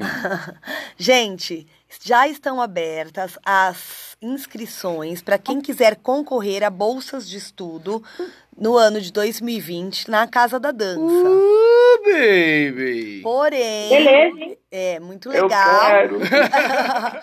Todo ano a gente abre um número, a gente decide uma cota de vagas e disponibiliza. Cada ano a gente é, cria uma forma de trazer essas pessoas. Desta vez eu estou fazendo em forma de é, em duas fases, na realidade, são duas fases de seleção. A primeira é um questionário que a pessoa preenche. Está o link no site da Casa da Dança, pessoal. Vira e mexe, a gente coloca ali nas redes sociais da Casa da Dança, nas minhas também. Porém, no site está ali fixo. Você vai lá, clica, tem acesso a um formulário. Você preenche e depois esses formulários vão ser analisados. E quem passar vai para uma segunda fase, que daí é presencial, tem uma prova prática e uma entrevista. Não é super simples, mas na verdade isso está sendo feito porque a gente vem com o tempo cada vez mais procurando pessoas que valorizem a oportunidade e principalmente pessoas que não têm realmente condições de pagar pelas aulas. A gente não quer encontrar pessoas que venham fazer uso da bolsa no lugar de outras que não possam pagar apenas para economizar seus dinheiros ou para direcionar seus dinheirinhos para outras aulas em outros lugares, para viagens e festerês. Oh, né? festereza em É, geral. em geral. Porque tem gente que realmente não consegue fazer aula mesmo porque não consegue pagar, e se tiver a, a oportunidade, isso vai ser a atividade mais importante da vida da pessoa. E eu realmente, no ano de 2020, não quero que a Casa da Dança seja só uma economia para pessoas que têm sim condições de pagar, tá bom? Ótimo, ótimo. E, pessoa, e aí, como é que faz para se inscrever nisso aí? Já falei, você não prestou atenção, Não eu vou estar de repetindo, né, gente? Fala de novo. site da Casa da Dança. É só você entrar no nosso site. O Henrique vai deixar lá, apesar de ser muito fácil, porque é casa da dança danca.com.br, mas o, o Henrique sempre coloca lá na descrição para vocês, tá bom, gente? E ficando de olho nas nossas redes sociais, sempre, quase todo dia eu tô colocando o link de novo. Fica aberto até final de outubro, então dá tempo, fiquem tranquilos, não desesperem. Beleza. E vocês aí em Valência, vocês têm alguma coisa aí pra vender pra nós aí no Megafone? Ai, vender a gente tem as aulas da gente aqui também, mas quem quiser estiver passeando por aqui, quiser dar um alô, procura a gente nas redes sociais, vem fazer aula aqui. Quem quiser fazer aula online também, de repente, manda um alô, a gente faz umas aulas via Skype também, Maravilha! né? E cê, cê- Claro, vocês, mas, vocês têm um. é- Peraí, só pra eu entender aqui, o arroba de vocês no, no Instagram é Alexei e Emília, é isso? I, I Isso. com Só Y, que o né? I é Y. O I Beleza. é Y. Vai ficar aqui na descrição pra quem quiser acompanhar. O que mais, Emília? Fala aí. E é, acompanha a gente lá que a gente vai começar a fazer umas videoaulas, vai começar a publicar Com uns dicas. materiais com dicas, uns materiais falando sobre diversas coisas do mundo da dança. É, então vai come- Mais vamos começar a fazer um produzir um material aí no canal da gente também mais informativo, Ah, grátis. nada mal, Legal. nada mal, incrível. Muito bem. É. Então, pro Merchan de hoje é só. Vamos para o calendário. Segura.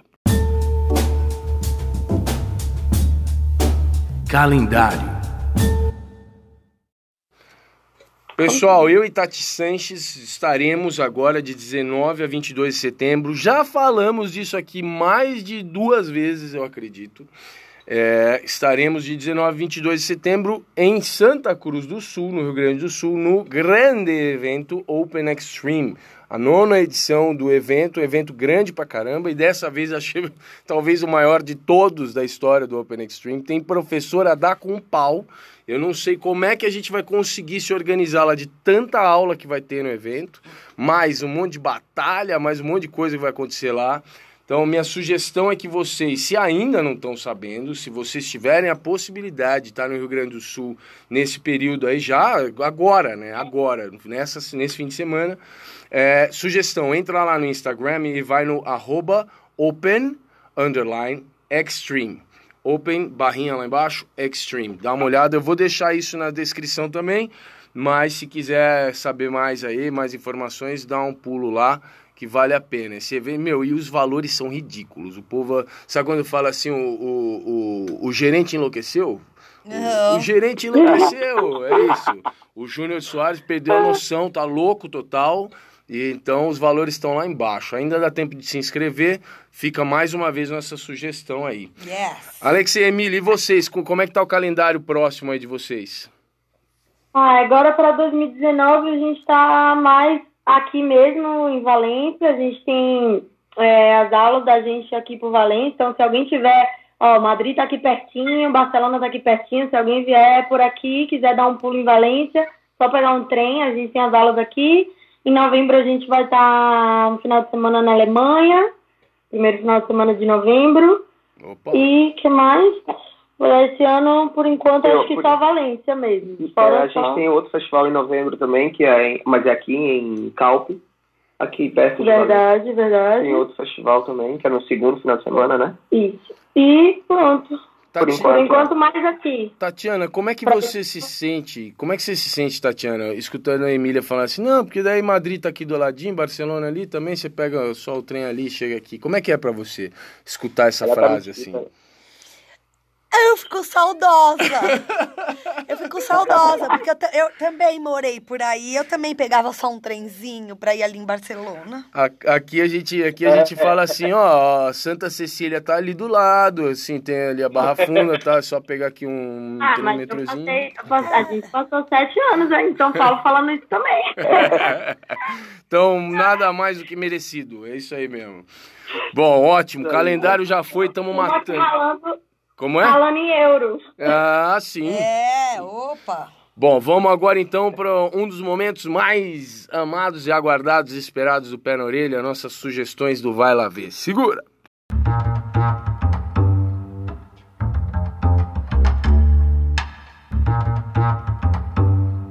Vai Lá Ver. Quero começar o Vai Lá Ver com a minha indicação. É, assumo que essa indicação tem ficado aqui na minha lista, né? Eu tenho, eu tenho uma lista de coisas que eu gostaria de indicar para vocês. Só que é o seguinte, eu vou descobrindo coisas novas e elas vão meio que tomando a frente na lista. E muitas coisas já estão aqui há tempo demais e agora eu preciso dar uma desovada. E aí essa daqui é valiosa demais para continuar só na minha lista, então decidi que hoje é o dia de entregar a sugestão para vocês. É, se, não sei se já ouviram falar, mas existe um cara, um garoto, que na minha opinião é provavelmente o maior gênio da música atualmente no mundo inteiro. É um rapaz chamado Jacob Collier. Esse cidadão é, ah, eu não vou explicar, cara, o que é. Eu só quero explicar o seguinte: só quero dizer que eu e a senhorita Tati Sanches vamos assisti-lo ao vivo neste Ai, mês ainda aqui em São gente, Paulo. Por yes. Isso quis falar dele. Né? Sim, sim. A gente comprou os ingressos, fiquei até emocionada. Sim, vamos assisti-lo ao vivo.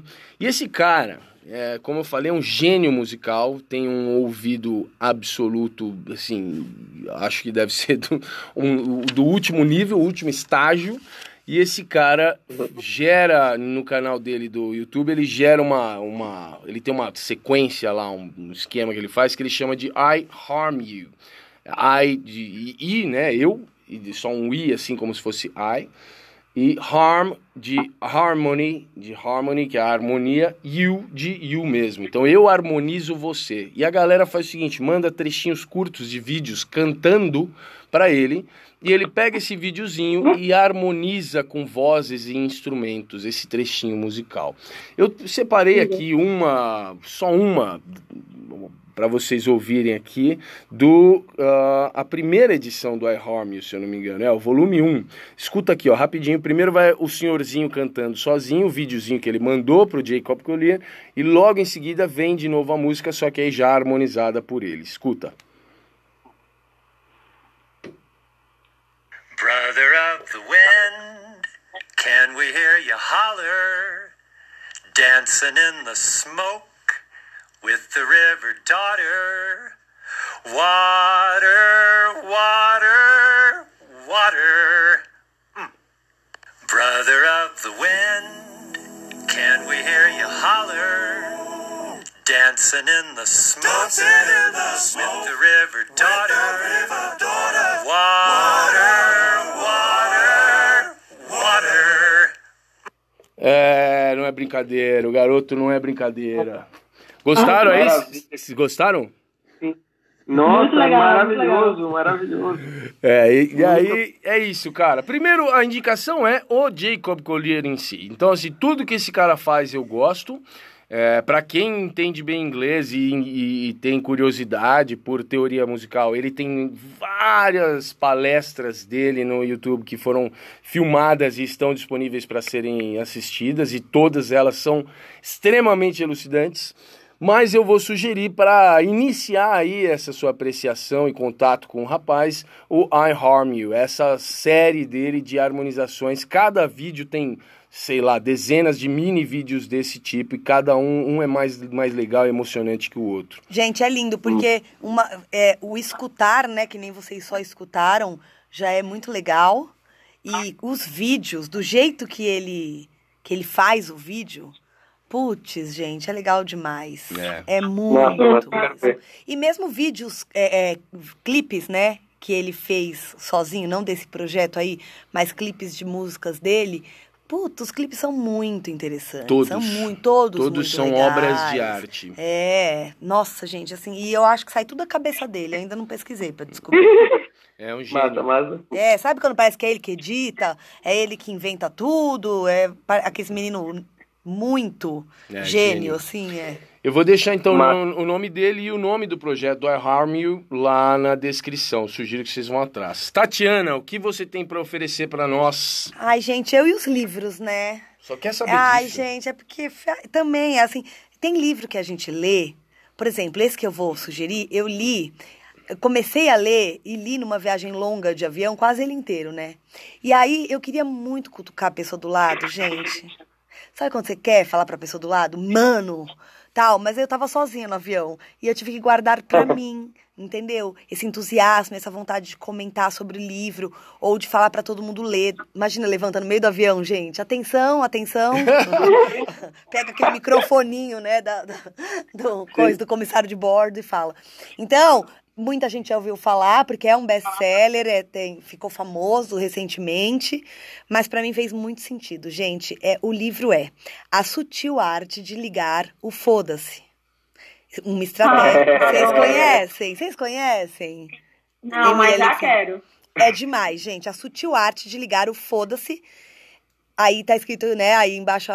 O, o, como é que fala? O subtítulo é uma estratégia inusitada para uma vida melhor. É de um cara que chama Mark Manson. O Henrique também vai deixar o link pra gente lá. Mas, pessoal, de verdade, principalmente a primeira, o primeiro, os primeiros dois terços do livro, para mim, eles faziam tanto sentido que não é uma comédia, mas eu dava risada sozinha dentro do avião. E, mas não é realmente uma comédia, né? É uma forma de pensar ali um, dele, que é muito interessante, que faz sentido para todo mundo. Mas ele realmente escreve de uma forma super leve, é muito gostoso de ler, mas assim, são pés na orelha mesmo, sabe? E faz a gente ver a vida de um jeito tão óbvio, mas tão diferente ao mesmo tempo. Enfim, vale a pena, galera. A, a, leitura é leve, não é pesada. E se você se identificar, depois me conta como eu me identifiquei ótimo, no avião. Ótimo. Com um nome desse eu já me identifiquei. Eu assumo, que eu, eu assumo que eu comecei a ler esse livro. Eu li o primeiro capítulo dele. E eu lembro dessa sua. Isso que você falou, de ficar rindo. Eu lembro de ficar rindo, mas é, não é porque é engraçado, é porque você realmente. Você quer. Sabe quando você quer dar um tapa no livro e falar assim, caralho, é isso mesmo, é, pô? É, é isso tipo aí? Isso, é. Eu... é o verdadeiro rir de nervoso, né? Bom, e vocês aí, nossos baianos espanhóis, o que, que vocês têm para oferecer? Baianos, paulistas e espanhóis. É, a gente, a gente, a gente, eu, ia, eu ia trazer uma coisa de dança, mas aí já que vocês falaram disso, eu vou trazer mais duas de música também. Manda. Que a gente separou aqui, tá? É, a primeira coisa que eu vou falar aqui, assim, vai lá ver se você, principalmente se você trabalha com dança ou tem intenção de trabalhar, junta um dinheiro aí e vai na Bahia, Olha. E vai lá ver a FUNSEB, que é a Fundação. A Escola de Dança, da, Fundação de dança da, da, Fundação Cultural do Estado da Bahia, que é uma das principais escolas formadoras de, de bailarinos. Técnica, é, escola técnica. Técnica, exato. É, que é incrível. Tem, eles têm cursos de férias é, em janeiro, em, em julho, eu acho, ou é agosto, não lembro. Mas eles estão. Procura lá nas, nas redes sociais deles, no site, que vocês acham. Se você tem intenção ou já trabalha com dança, antes de pensar na viagem para fora do Brasil, Sim, vai lá conhecer, faz, tem aulas incríveis de muita gente muito foda que tem outra visão, outra cabeça, é, que, enfim, eu acho que vai, tem que ir lá ver, acho que, que vale muito. Belo vai lá ver, hein, meu? Adorei, adorei esse vai lá ver, de verdade. Vou puxar a sardinha pro meu lado, né? É. é... Vamos lá. Aí a outra coisa, os outros dois, duas dicas de música é, que eu vou dar. Uma é da Bahia, que é, na verdade, um baiano que não mora na, na, lá aí no Brasil, mora nos. Estados Unidos. E se chama Munir Ross é H-O-S-S-N. E é um cara que tem um som incrível, que mistura muita coisa do mundo. Que acho que você, Henrique, vai curtir pra caramba. Vale a pena dar uma buscada aí. Já, tô, en já tô entrando no Google agora. Dá uma buscada, ele é incrível. E o outro que é cubano, também vou puxar a sardinha pro trabalho da gente, que é um músico que a gente tem, a gente levou ele pro, pro Brasil, para uma clínica musical, inclusive, é atualmente um dos principais percussionistas do mundo, assim, tem um trabalho, tá em vários festivais de jazz, de, enfim, tem um trabalho muito, muito foda. Já gravou com gente, assim, é um cara que é produzido pelo Quincy Jones. Pô, nada é mal, hein? Ó, coincidentemente, Sim. o Quincy Jones foi produtor e foi o cara que meio que apadrinhou o Jacob Collier, que eu falei hoje, veja pois só. Pois é. E o, é, é, o músico é um músico cubano que também mora nos Estados Unidos, mora em Nova York, que se chama Pedrito Martinez. Pedrito é um Martinez. Pedrito Martinez. Que é um monstro, um animal. Ele, inclusive, gravou um, um, um novo disco dele sai esse ano. Mas ele tem um disco que eu indico para todo mundo. Eu escuto quase toda semana, pelo menos uma vez, que é um disco homenagem a Camarón, que é foi um músico flamenco, do flamenco. Cubano. Um, cubano, cubano. Ah. Que é um disco incrível, incrível, que todo mundo merece ouvir, que é um disco maravilhoso. E. É mais. E é isso, e ele e vale a pena também escutar o disco que ele gravou, saiu esse ano dele com um outro cubano que chama Alfredo Rodrigues, que é um disco só deles dois. O Alfredo é pianista, pianista monstro também. Procura aí, é, Henrique, que você vai amar. Sem dúvida. E ele tem umas versões animais de música. E eles gravaram só eles dois, percussão e piano, e voz, claro. E incrível, fantástico. O disco chama Duologue. Caramba, meu. Eu, eu vou anotar tudo isso e eu quero estudar essa, essa história toda. Eu, eu, eu quero também falar duas coisinhas rápidas só. Fale.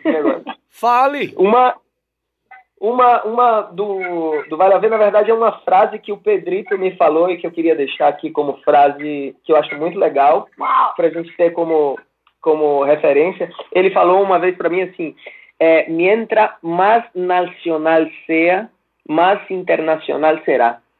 Né? Traduz para o pessoal é, que não sabe quanto, quanto mais nacionalista você seja, quanto mais nacional, mais internacional você vai ser, né? Que incrível. Então, diz, diz respeito à sua vivência, defender sua cultura, né? Sua raiz, sua raiz, raiz. e saber de onde você veio. E tem um provérbio, tem um provérbio de Fá, Yoruba, que fala: quando um rio esquece onde nasce, ele seca e morre. Ah, né? E esse, esse, esse provérbio é lindo. Nossa, ok? Aí. Essa é uma coisa que eu queria deixar. E a outra coisa que eu queria deixar era um livro também, copiando a Tati, Eba. mas que é um livro que era quase um livro de cabeceira. Eu deixei ele no Brasil, tenho que voltar para buscar, que estava com um amigo guardado. Mas é um livro sensacional que quem me deu foi meu padrinho de crisma. Eu fui crismado, gente. Olha aí, caramba, que beleza! Pois é. E ele me deu, e é um livro de um. O autor chama Ernest Fischer. Sim. E o nome do livro é, é Ernest Fischer, E o nome do livro é A Necessidade da Arte. Caramba, incrível, hein? Ah. Puta, ótimos Esse... vai lá ver. Maravilhoso, maravilhoso. Essa seria a minha dica. A Tatiana já tá botando o Pedrito pra tocar aqui pra nós, escuta aí. Esse é o animal. Muito bom. Tá...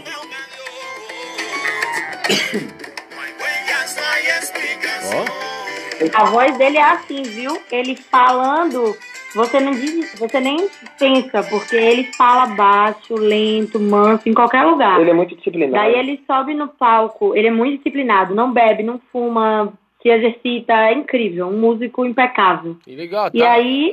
a Tati achou aqui, esse que tá tocando, ele tocando no Tiny Desk, cara, que, que tem Sim, esse, é incrível isso, assistam, vocês vão adorar, maravilhoso. Ai, adorei o Vai Lá Ver de vocês, os Vai Lá Ver de vocês. É, muito bom, eu vou e deixar... Aí... Diga.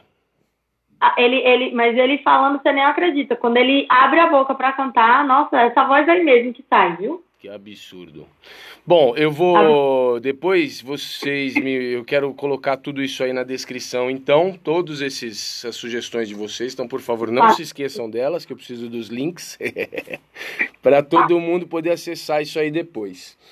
Pessoal, é, eu tenho aqui ainda uma última sessão. Eu tenho um comentário de um colega para ler no Diga Lá. Vocês conseguem ficar com a gente mais um pouquinho? Claro, claro. Perfeito. Então segura aí que só falta mais um pouco. Bora!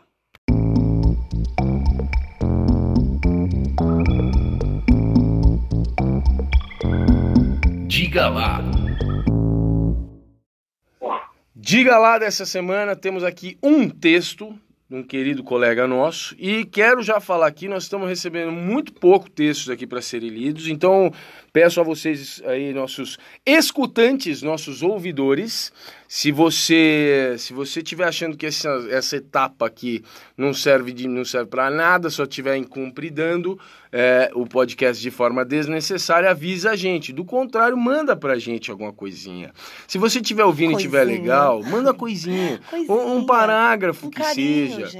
É, manda assim, ó, ó, gostei muito do episódio, achei que foi produtivo, parabéns aí, tá legal. Tá, comentário simples pode ser. Claro, gente, não precisa vocês ficarem poetas que nem eu tô virando aqui na apresentação do Exato, programa, boa. entendeu? Não precisa. Mas uma das pessoas que iriam ser lidas aqui acabaram vi virando participante convidado aqui, que foi a Emília, numa conversa ah. nossa que eu tinha falado. Ai, acho que eu vou querer ler isso, pode, mas eh, no fim a gente trouxe ela aqui, né, Emília? É, pois e, é. E o assunto que ela falou lá, a gente acabou não falando praticamente. Quer, você quer dar uma dica do que Não, eu quero dizer que, assim, logo mais a gente vai se encontrar os quatro aqui de novo. fazer de novo, né? A gente também pode se encontrar presencialmente, por ali, por ali, ali, em, Madrid, ali. ali em Barcelona, de repente, né? Eu acho que é uma boa ideia, gente. Bem. Patrocinadores. Coisa, se você quiser, eu gravo como sugestão de tema. Para um próximo boa. de vocês. É, eu sei. Também. Você vai estar sempre participando. Você já é a participante VIP com carteirinha, cartão de milhagem. é, e aí, patrocinadores aí, se quiserem levar a gente ali para Barcelona para encontrar eles, tudo em nome do conhecimento e da, da ampliação do, do, conhecimento da área da dança. Tá? Companhias tá? aéreas que estiverem escutando, Sim. diretores de companhias, pessoal de marketing de companhias aéreas, Isso. né? Essas empresas que organizam pacotes de viagem também. Então, pode patrocinar nós aí. Obrigada. Isso aí. Bom. Patrocínio pode, pode levar a gente também pro Brasil, a gente faz um encontro, uma mesa redonda, um festival, não sei. Pode ser tipo, a cada dois meses um vai, o outro vem. Ótimo, é. pronto. Pronto. Alexei regaçou, essa é a ideia. Vamos ler aqui então o comentário que nós recebemos de um querido colega nosso de longa data que sempre que pode se esforça, se esforça pra caramba para estar tá presente aqui em São Paulo ainda que ele seja do Rio de Janeiro. É um cara que investe. É, é claro, é nítido para nós que ele não mede esforços para investir na carreira dele. E não é à toa que ele tem conseguido alcançar grandes conquistas aí profissionais. Eu estou falando do Rodrigo Sereno, grande colega nosso. Também tem a carteirinha VIP tem. e cartão de milhagem do pé na orelha. Tem também. E não só do pé na orelha, mas caso da dança em Nossa, geral, nossos cursos faz, todos, ele sempre está presente. Então, Pô, deixo aí já meu, meus parabéns pelo investimento e meus agradecimentos pela consideração com, com o nosso trabalho. E o Rodrigo mandou um texto referente ao episódio anterior, o episódio número 20, que fala sobre o investimento que a gente faz, ou deveria fazer, ou pode ser feito na nossa evolução profissional no meio da dança. Então, a partir de aqui, palavras de Rodrigo. Olá, amados mestres do pé na orelha. O timing das minhas reflexões e dos episódios de vocês não poderia estar melhor. E hoje então eu venho compartilhar um pouco sobre meus pensamentos, após ouvir o último episódio sobre quanto você investe na sua dança. Hoje em dia não vivo só de dança e por estudar e trabalhar com treinamento, acredito que dificilmente terei minha renda vindo apenas de trabalhos relacionados à dança. No entanto, a parte maior do que eu recebo mensalmente vem da dança. Hoje não sou um professor famoso dentro da cena do Rio de Janeiro, mas ganho salários e horas-aula acima da média e vejo de forma nítida a possibilidade de crescimento da minha renda nos próximos semestres. Mas para chegar até aqui já são 10 anos de dança, uns 8 levando a sério e 5 fazendo pesquisa de verdade a respeito disso. E vocês sabem melhor que eu que quando digo pesquisa de verdade, me refiro a escrever, analisar, ler e debater sobre conteúdos com uma metodologia minimamente estipulada. Investi na minha graduação, em pequenos cursos de extensão, fiz workshops intensivos, cursos de capacitação na área da dança. E se eu for colocar na ponta do lápis, ao longo desses 10 anos eu já devo ter investido o suficiente para comprar um bom carro zero. Eu não sou rico, trabalhei em diversas áreas para poder bancar meus custos com a dança. Encarei rotinas exaustivas. Tive sim apoio dos meus pais, mas só porque eles viam que eu dava o sangue por aquilo. E depois de alguns anos começaram a aceitar e hoje são apoiadores incondicionais do meu trabalho e da minha pesquisa. Eu falei tudo isso porque aqui no Rio de Janeiro, que é onde eu vivo e portanto é o lugar sobre o qual eu posso falar, é muito forte a ideia de que não se deve gastar muito para investir em dança. Paralelamente, eu vejo que os mesmos que não investem são justamente os que reclamam de não estar conseguindo viver da dança.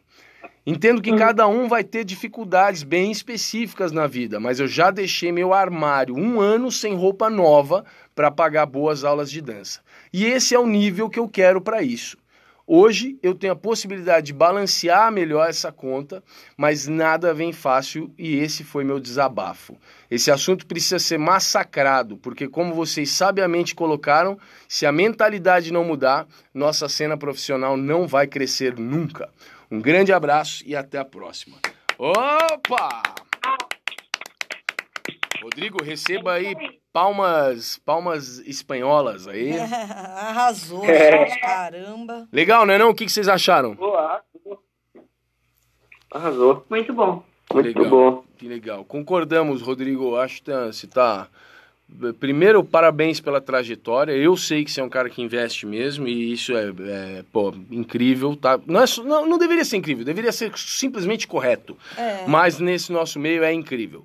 Então, sucesso para você. E obrigado pelo texto, tá? Pô, muito legal receber isso aí. Pessoal, estamos então chegando ao final. Acreditem se quiser.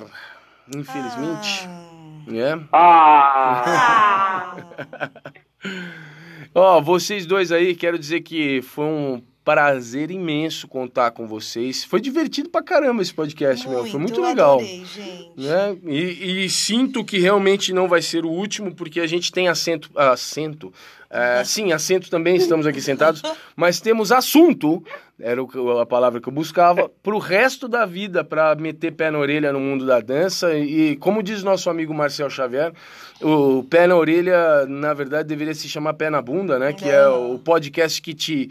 Ele usa o termo qual é? Impulsa, né? Impulsa, O termo que te impulsa. Esse é o podcast que te impulsa para frente, que é o pé na bunda. Então, a gente teria assunto para dialogar para muito mais tempo aqui. Então, Alexei e Emília, é, assim, um prazer ter vocês aqui conosco. Muito obrigado mais uma vez. Espero que vocês tenham se divertido conosco. Obrigada, lindos.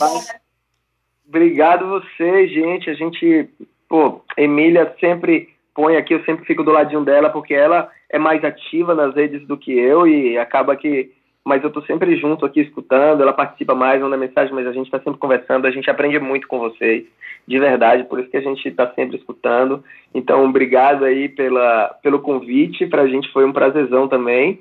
E Acho que é isso, né? É, é isso. A gente, bom, vocês sabem, a gente já conversou outras vezes, vocês sabem quanto que a gente admira o trabalho de vocês e vocês, e pra gente é um prazerzaço poder fazer esse bate-bola, que é uma coisa que a gente adora fazer, a gente faz entre a gente, mas é muito bom, até foi uma coisa que você falou, acho que no último podcast, Henrique, hum. é, é você falou essa coisa de, da, da importância de você estar tá permeado por pessoas que, com quem você pode trocar Sim. e o quanto isso é importante para fazer você crescer e, e, e, pensar e refletir e melhorar todo, todo o seu conjunto de trabalho, né? Sim. Que você estava falando, se eu não me engano, foi no último podcast mesmo, sobre o lance do problema de você é, treinar sozinho e ter o, feed, o, o, não ter o feedback da internet, né? Sim. Que sim. você não tem essa, essa oportunidade de trocar, de pensar, de refletir, de ser questionado, né? Sim. E esse bate-bola que faz a gente crescer tanto, né? E assim, gente, é, é, é, é legal a gente dizer também que a gente tem muita admiração de, por vocês, mas não só porque a gente concorda muito com vocês. Não. Não, é porque a gente é muita coerência. É muito fácil a gente admirar quem a, a gente vê é, o, o, que a gente pensa, né? Onde, onde, a gente espelha o nosso pensamento. Isso é muito fácil de admirar, porque a gente está meio que sendo narcisista, né? Mas não é o caso a gente tá, a gente admira muito a coerência de vocês, o trabalho, o trabalho, trabalho enfim, né? é, é, é, não, a gente não a, a, a, e o respeito é tão grande que mesmo que a gente não concorde, a, princípio a gente se põe a pensar e fala realmente tem razão, estão certos e ou ou não, se for ou o caso, não, né? Mas ou não. Exato, mas é, é, é, a gente tem muito respeito, muita admiração e está muito aberto porque a gente realmente reconhece essa seriedade, essa coerência e, e, e essa qualidade mesmo. E a gente se inspira muito também, viu, em vocês, assim, coisas que vocês falam nos podcasts, a gente aprende muito, porque ajuda muito a gente a refletir sobre o nosso trabalho, né? Claro. Ai, gente, é uma, grande, é uma grande troca e poder conversar com vocês, como quando a gente morava no mesma, na mesma cidade, aquela que fica triste, né? Quando vocês moravam aqui perto. Antes de vocês é, nos abandonarem. Antes de vocês irem para a Europa. Então, que esses momentos que a gente pode conversar, seja aqui gravando ou, ou na mesa do bar, isso tudo enriquece demais, né, gente? Faz a gente querer Sim. estudar mais, enfim. Sim. Meu, é, a gente precisa de pessoas como vocês também, porque não dá também só para conversar eu e o Henrique na cozinha. Então, todos esses encontros com pessoas que são como vocês, que também gostam de pensar, questionar, rever, né? Porque muitas vezes a gente revê coisa e tudo mais. Sim, pra gente é muito importante ter esses encontros. Por isso eu tenho certeza que já que na mesa do bar, por enquanto, enquanto o patrocinador ainda não aparecer, a gente não vai se encontrar, com certeza aqui no podcast, no podcast a gente vai sim. E se a gente tiver que se falar por Skype, que seja gravando, né? Para o pessoal ouvir. Ótimo, é. verdade. Boa. Bom, então é isso, Exato. pessoal. Alguma mensagem final de vocês aí? Hum, não, por mim tá, acho que é isso. Beleza, tá, não, acho mesmo porque vocês já deram um monte de mensagem lá no, no, no, no, no, no, no é. papo de hoje e não vai lá ver também. Então já deixaram bastante coisa. Então, pessoal que está no, nos escutando aí, muito obrigado mais uma vez pela audiência de vocês, pela paciência de vocês, pelos ouvidos Vou deixar mais uma vez aqui o WhatsApp para quem quiser mandar mensagem pro Diga Lá. Manda aí mensagem para a gente ler aqui seu texto. Eu dou essa interpretada, faço uma voz de, de locutor aqui, não tem uhum. problema. É, se, for, se for mulher, eu faço uma voz mais fina também, não tem problema. E manda aí o WhatsApp para nós no 011 98407 2938. Estamos aqui aguardando vocês. Alex, tem mais diga. na frente mais 55 na frente, né? Porque vocês recebem mensagens internacionais também aqui de Emília. é verdade, meu. Oh, é verdade, qualquer dia a gente tem que falar que os países que estão nos escutando é incrível. É. Tem país de todo. Não, vou falar. Não, não vou falar agora. Tem país pra cacete o povo escutando a gente, é verdade. Mais 5511 98407 2938. Obrigado pela dica, Alexei. Bravo. Gente, então ficamos por aqui. Muito obrigado mais uma vez pela presença de vocês e até breve. Tchau! Tchau! Oi, galera da dança! Eu gostei de vocês! Muito!